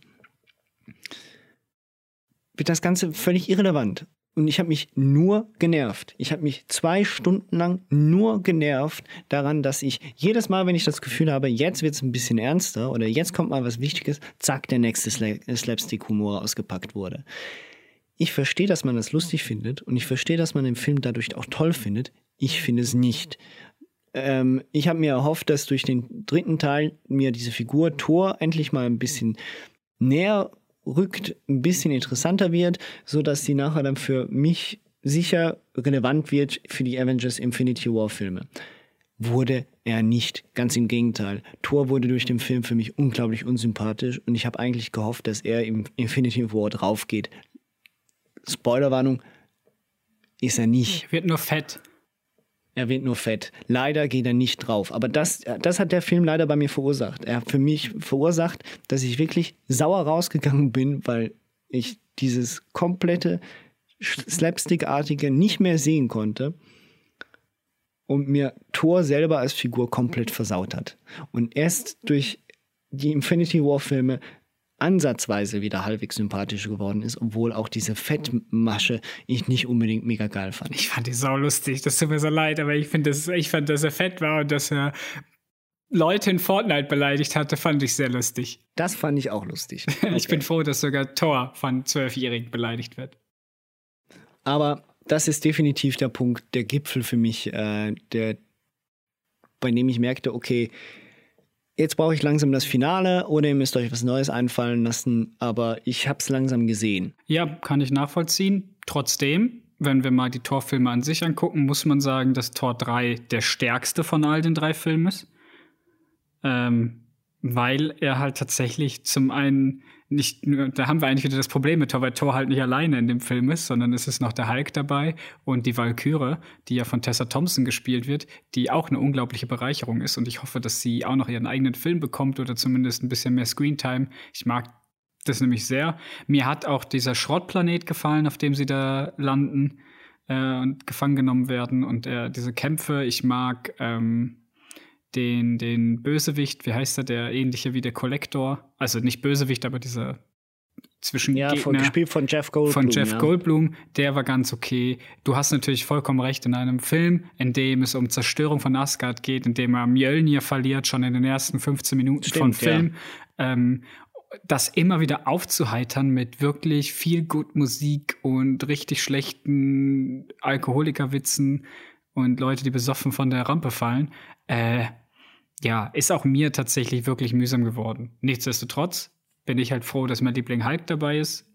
Ähm, dass der relativ, relativ viel Leute schlägt. Das reicht mir eigentlich meistens beim Hulk. Wenn der Leute schlägt, bin ich zufrieden. Das ist kein großer Anspruch, ich weiß, aber es ist auch nur ein Torfilm. Also von daher muss man da auch keine Ansprüche haben. Ja, das äh, hat mir definitiv gezeigt, dass ich für den nächsten Film Thor Love and Thunder definitiv andere Ansprüche habe, der ja auch wieder von Taika Waititi ist. Ja, da bin ich dann Ähm, echt gespannt, in welche Richtung das geht. Genau, und da, das kann natürlich dann auch wieder gut rauskommen. Für mich war es jetzt einfach zu viel. Ähm, ich finde den Stil eigentlich ziemlich cool. Also die Art und Weise und den Einstieg fand ich jetzt auch vom, vom, vom Art Design und etc. ziemlich geil. So ist es nicht. Ihr wundert euch sicher, wie ich hierher gekommen bin. Ja, genau. Also das fand ich, das fand ich tatsächlich noch originell und fand ich ganz unterhaltsam. Danach wurde es schlechter. So, Hulk ist definitiv der beste Teil oder der beste Teil für mich aus dem Film. Oder, und das ist das Lustige, die einzigen, die Slapstick-Sachen oder beziehungsweise die Witze, die waren ja noch nicht mal unbedingt nur Slapstick, aber die besten Witze, die kamen ja von Taika Waititi selber Genau, der hat ja diesen Steintypen gespielt. genau. Und ich meine, der war wirklich lustig. I'm made of rocks, as you can see, but don't let that intimidate you. You don't need to be afraid unless you're made of scissors. Just a little rock, paper, scissor joke for you. That I am. Oh, well, I tried to start a revolution but didn't print enough pamphlets, so hardly anyone turned up, except for my mum and her boyfriend, who I hate. But I'm actually organising another revolution. I don't know if you'd be interested in something like that. Ja, der war schon gut. Ich fand auch Loki ist natürlich auch wieder dabei. Ne, der ist immer noch nicht tot, auch wenn man das Gefühl hat, dass er nach zweimal zwei Torfilmen, wo er gestorben ist und in Avengers, wo er weg war, dass er endlich tot ist. Aber nein, er lebt immer noch. Fröhlich und zufrieden leitet er ja das Königreich unter der Maske, dass er der Vater von, von Thor ist. Eben, der Film hat auch wieder viel zu viel Geschichte in viel zu wenig Zeit. Äh, stimmt, der ist ja eigentlich in, in Tor 2 ist der ja eigentlich gestorben. Ne? Genau, hat aber Loki. wirklich nur in Wirklichkeit den Vater umgebracht und sich dann an seine Stelle gesetzt. Das ist ja eigentlich auch Das ist auch wieder so eine Sache. Das wird in dem Film, In Tor 2 so Echt? kurz am Rande, Boah. für zwei Sekunden behandelt. ja genau. Ah! Nee, ernsthaft. Also wirklich, verstehe ich nicht. Gut. Ja, mein Gott, gibt Schlimmeres. Zum Beispiel der nachfolgende Film. Na, nee, gut, okay, jetzt musst du aufpassen. Ähm, Ja, ich passe auf. Pass auf. Black Panther. Okay, hier hole ich wieder aus aus meiner Comic-Erfahrung. Ich liebe die Figur Black Panther. Ich liebe, dass sie Teil der Illuminati ist, äh, was eine Secret Organization von all den Anführern der verschiedenen Heldenorganisationen ist. Iron Man, Captain America sind dabei, Professor Xavier ist dabei, ähm, von den Fantastic Four, Mr. Fantastic ist dabei, also die schleusten Köpfe der Welt. Ne äh, Namor, Namor, der Herr der, Unter der- der, Wasserwelt ist dabei von Atlantis. Also all die Leute aus den Comics, die eigentlich die Anführer ihrer Parteien sind, haben zusammen eine kleine Illuminati-Gruppe gebildet. So, und die versuchen eigentlich das Universum und vor allen Dingen die Erde vor dem Universum zu schützen. Und ich mag, dass äh, der Black Panther auch dabei ist und ich liebe die Black Panther Comics, weil sie so ein bisschen was anderes sind, weil sie mit Wakanda einen sehr isolationsmäßigen Staat haben, der sich nicht einfach unterbeugt und die halt technologisch allen anderen voraus sind. Und das halt sehr, sehr in die Sci-Fi-Ecke geht, wie man vielleicht schon mitgekriegt hat, mag ich halt so Sci-Fi-Elemente in Comics. Vor Dingen in den Marvel-Filmen. Und Jetzt kommt Black Panther, der wohl umsatzstärkste Film seiner Zeit, der extrem gute Kritiken bekommen hat. Und jetzt sitze ich hier und sage, dass ich den Film nicht mag. Und ich mag den Film. uh,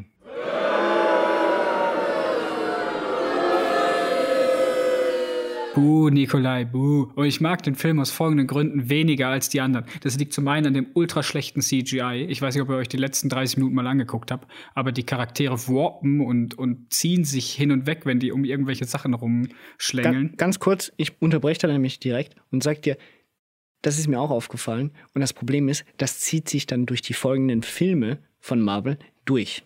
Das CGI ist grottenschlecht geworden. Für Marvel-Standards. So, für Marvel-Standards. So, Punkt. Okay. Ähm, auf jeden Fall ist mir bei Black Panther aufgefallen, dass das CGI stark nachgelassen hat, was so ein bisschen die Glaubwürdigkeit der Kämpfe wegnimmt. Dann bin ich im ganzen Film nicht auf der Seite von Black Panther, sondern vom Gegenspieler, weil der hat für mich jeden Grund, das zu machen, was er tut. Er merkt, dass äh, sein, seine Familie ausgestoßen ist. Er will sich rächen an den Leuten aus Wakanda, kommt wieder, besiegt fair. Fair and square, möchte ich nur noch mal, nur noch mal sagen. Fair and square besiegt er Black Panther in einem 1 zu 1 Kampf um die Krone. Ja, weil man ja in diesem Wakanda-Welt scheinbar, wenn dem man jemand herausfordert, sagen kann, jetzt bin ich der Chef. Er, aber wirklich. Wakanda Forever. Genau, aber er, er besiegt ihn fair and square. Ohne Tricks, ohne alles. Und keiner von denen nimmt den ernst und die entthronen den dann. Was ist das für eine Gesellschaft? Wenn da einer kommt, der das geschafft hat und dann heißt, nee, dich wollen wir aber nicht. Was soll die Scheiße? Das hat mich richtig aufgeregt. Da kommt der und schafft, du weißt, er hat ja geschummelt oder so. Der sich, aber das hat er nicht. Weil der andere verliert ja, stimmt. auch seine Black Panther-Kräfte für den Kampf. So, das ist das eine. Und dann regt mich auf, ja, und ich weiß, dass ich da ein bisschen gefährliches Territorium watsche. Aber was mich am meisten irritiert hat, ich sag's mal irritiert, ist, dass wir hier Wakanda haben, ein Isolationsstaat, der nichts mit allen Ländern zu tun hat. Niemand weiß, dass dieser Plan dieses Land existiert. Es wird getarnt durch irgendwelche Technologie und sieht nur aus wie ein Dschungel, der unwirtschaftlich ist und niemand will den haben. Warum auch immer da noch keiner angefangen hat zu graben, ist ja auch egal. Auf jeden Fall sollte man doch glauben, dass sich so eine isolierte Gesellschaft eine eigene Kultur aneignet, mit eigenen Ritualen, mit eigenen, mit eigenen äh, demokratischen oder politischen Entscheidungsweisungen und sonst was, was ja auch teilweise stimmt. Aber das sind alles schwarze US-Amerikaner da. Die machen alle irgendwelche Ghetto-Handschlägsfäuste, die gehören alle so eher in Richtung Hip-Hop und die haben alle dieselbe Kultur wie das, was sich als Gegenbewegung gegen das System in den USA zu Zeiten der Hip-Hop-Anfänge gebildet hat.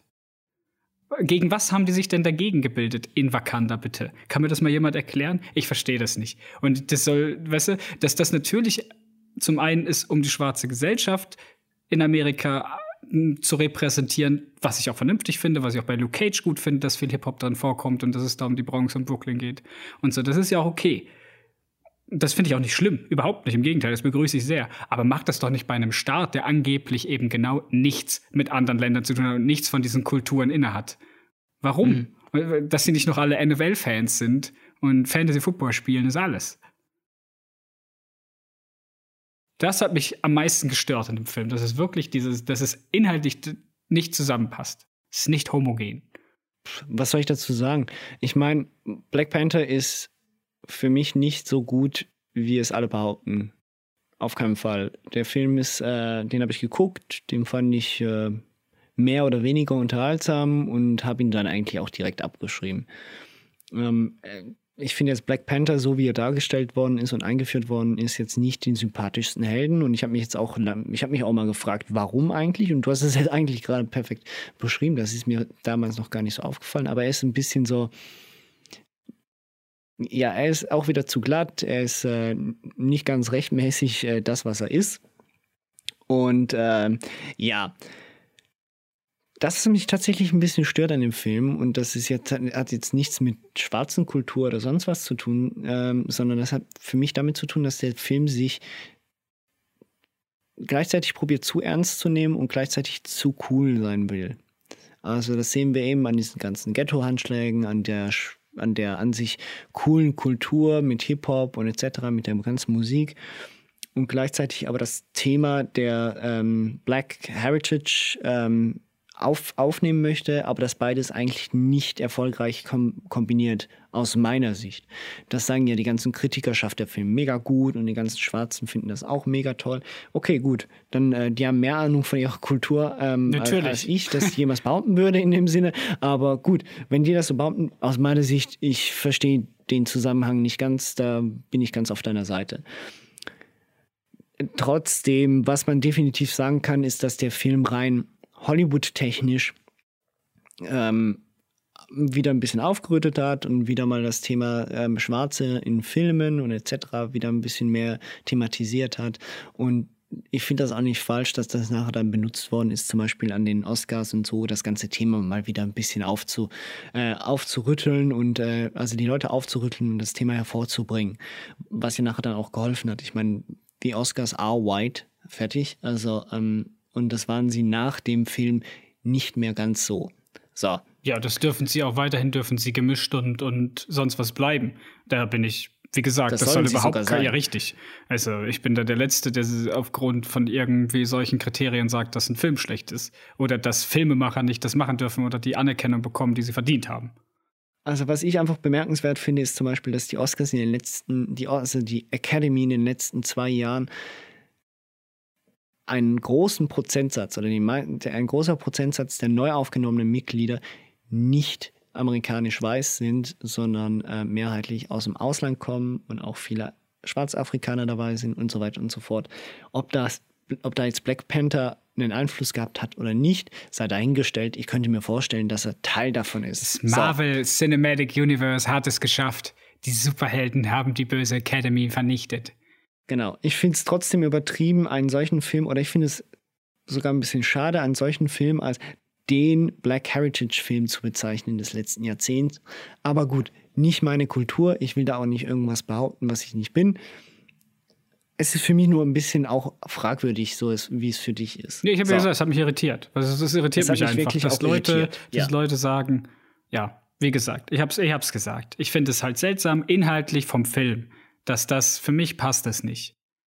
Trotzdem, äh, trotz, trotzdem, trotzdem äh, muss ich sagen, äh, hat äh, der Film wenigstens äh, einen der besten Hip-Hop-Artists des letzten Jahrzehnts ähm, für seinen Soundtrack gekriegt und der Soundtrack ist dadurch auch ziemlich gut geworden. Der Soundtrack ist auch geil, ja.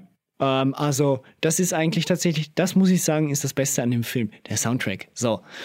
Und Michael ähm, B. Jordan, auch super. Und Michael B. Jordan, stimmt. Aber ansonsten, naja. So, und wer jetzt immer noch nicht genug hat, der darf sich auf die nächste Folge freuen. Denn da reden wir über das große Finale und geben noch einen Ausblick auf alles Marvel-Bedingte, was noch auf uns zukommen wird und kann.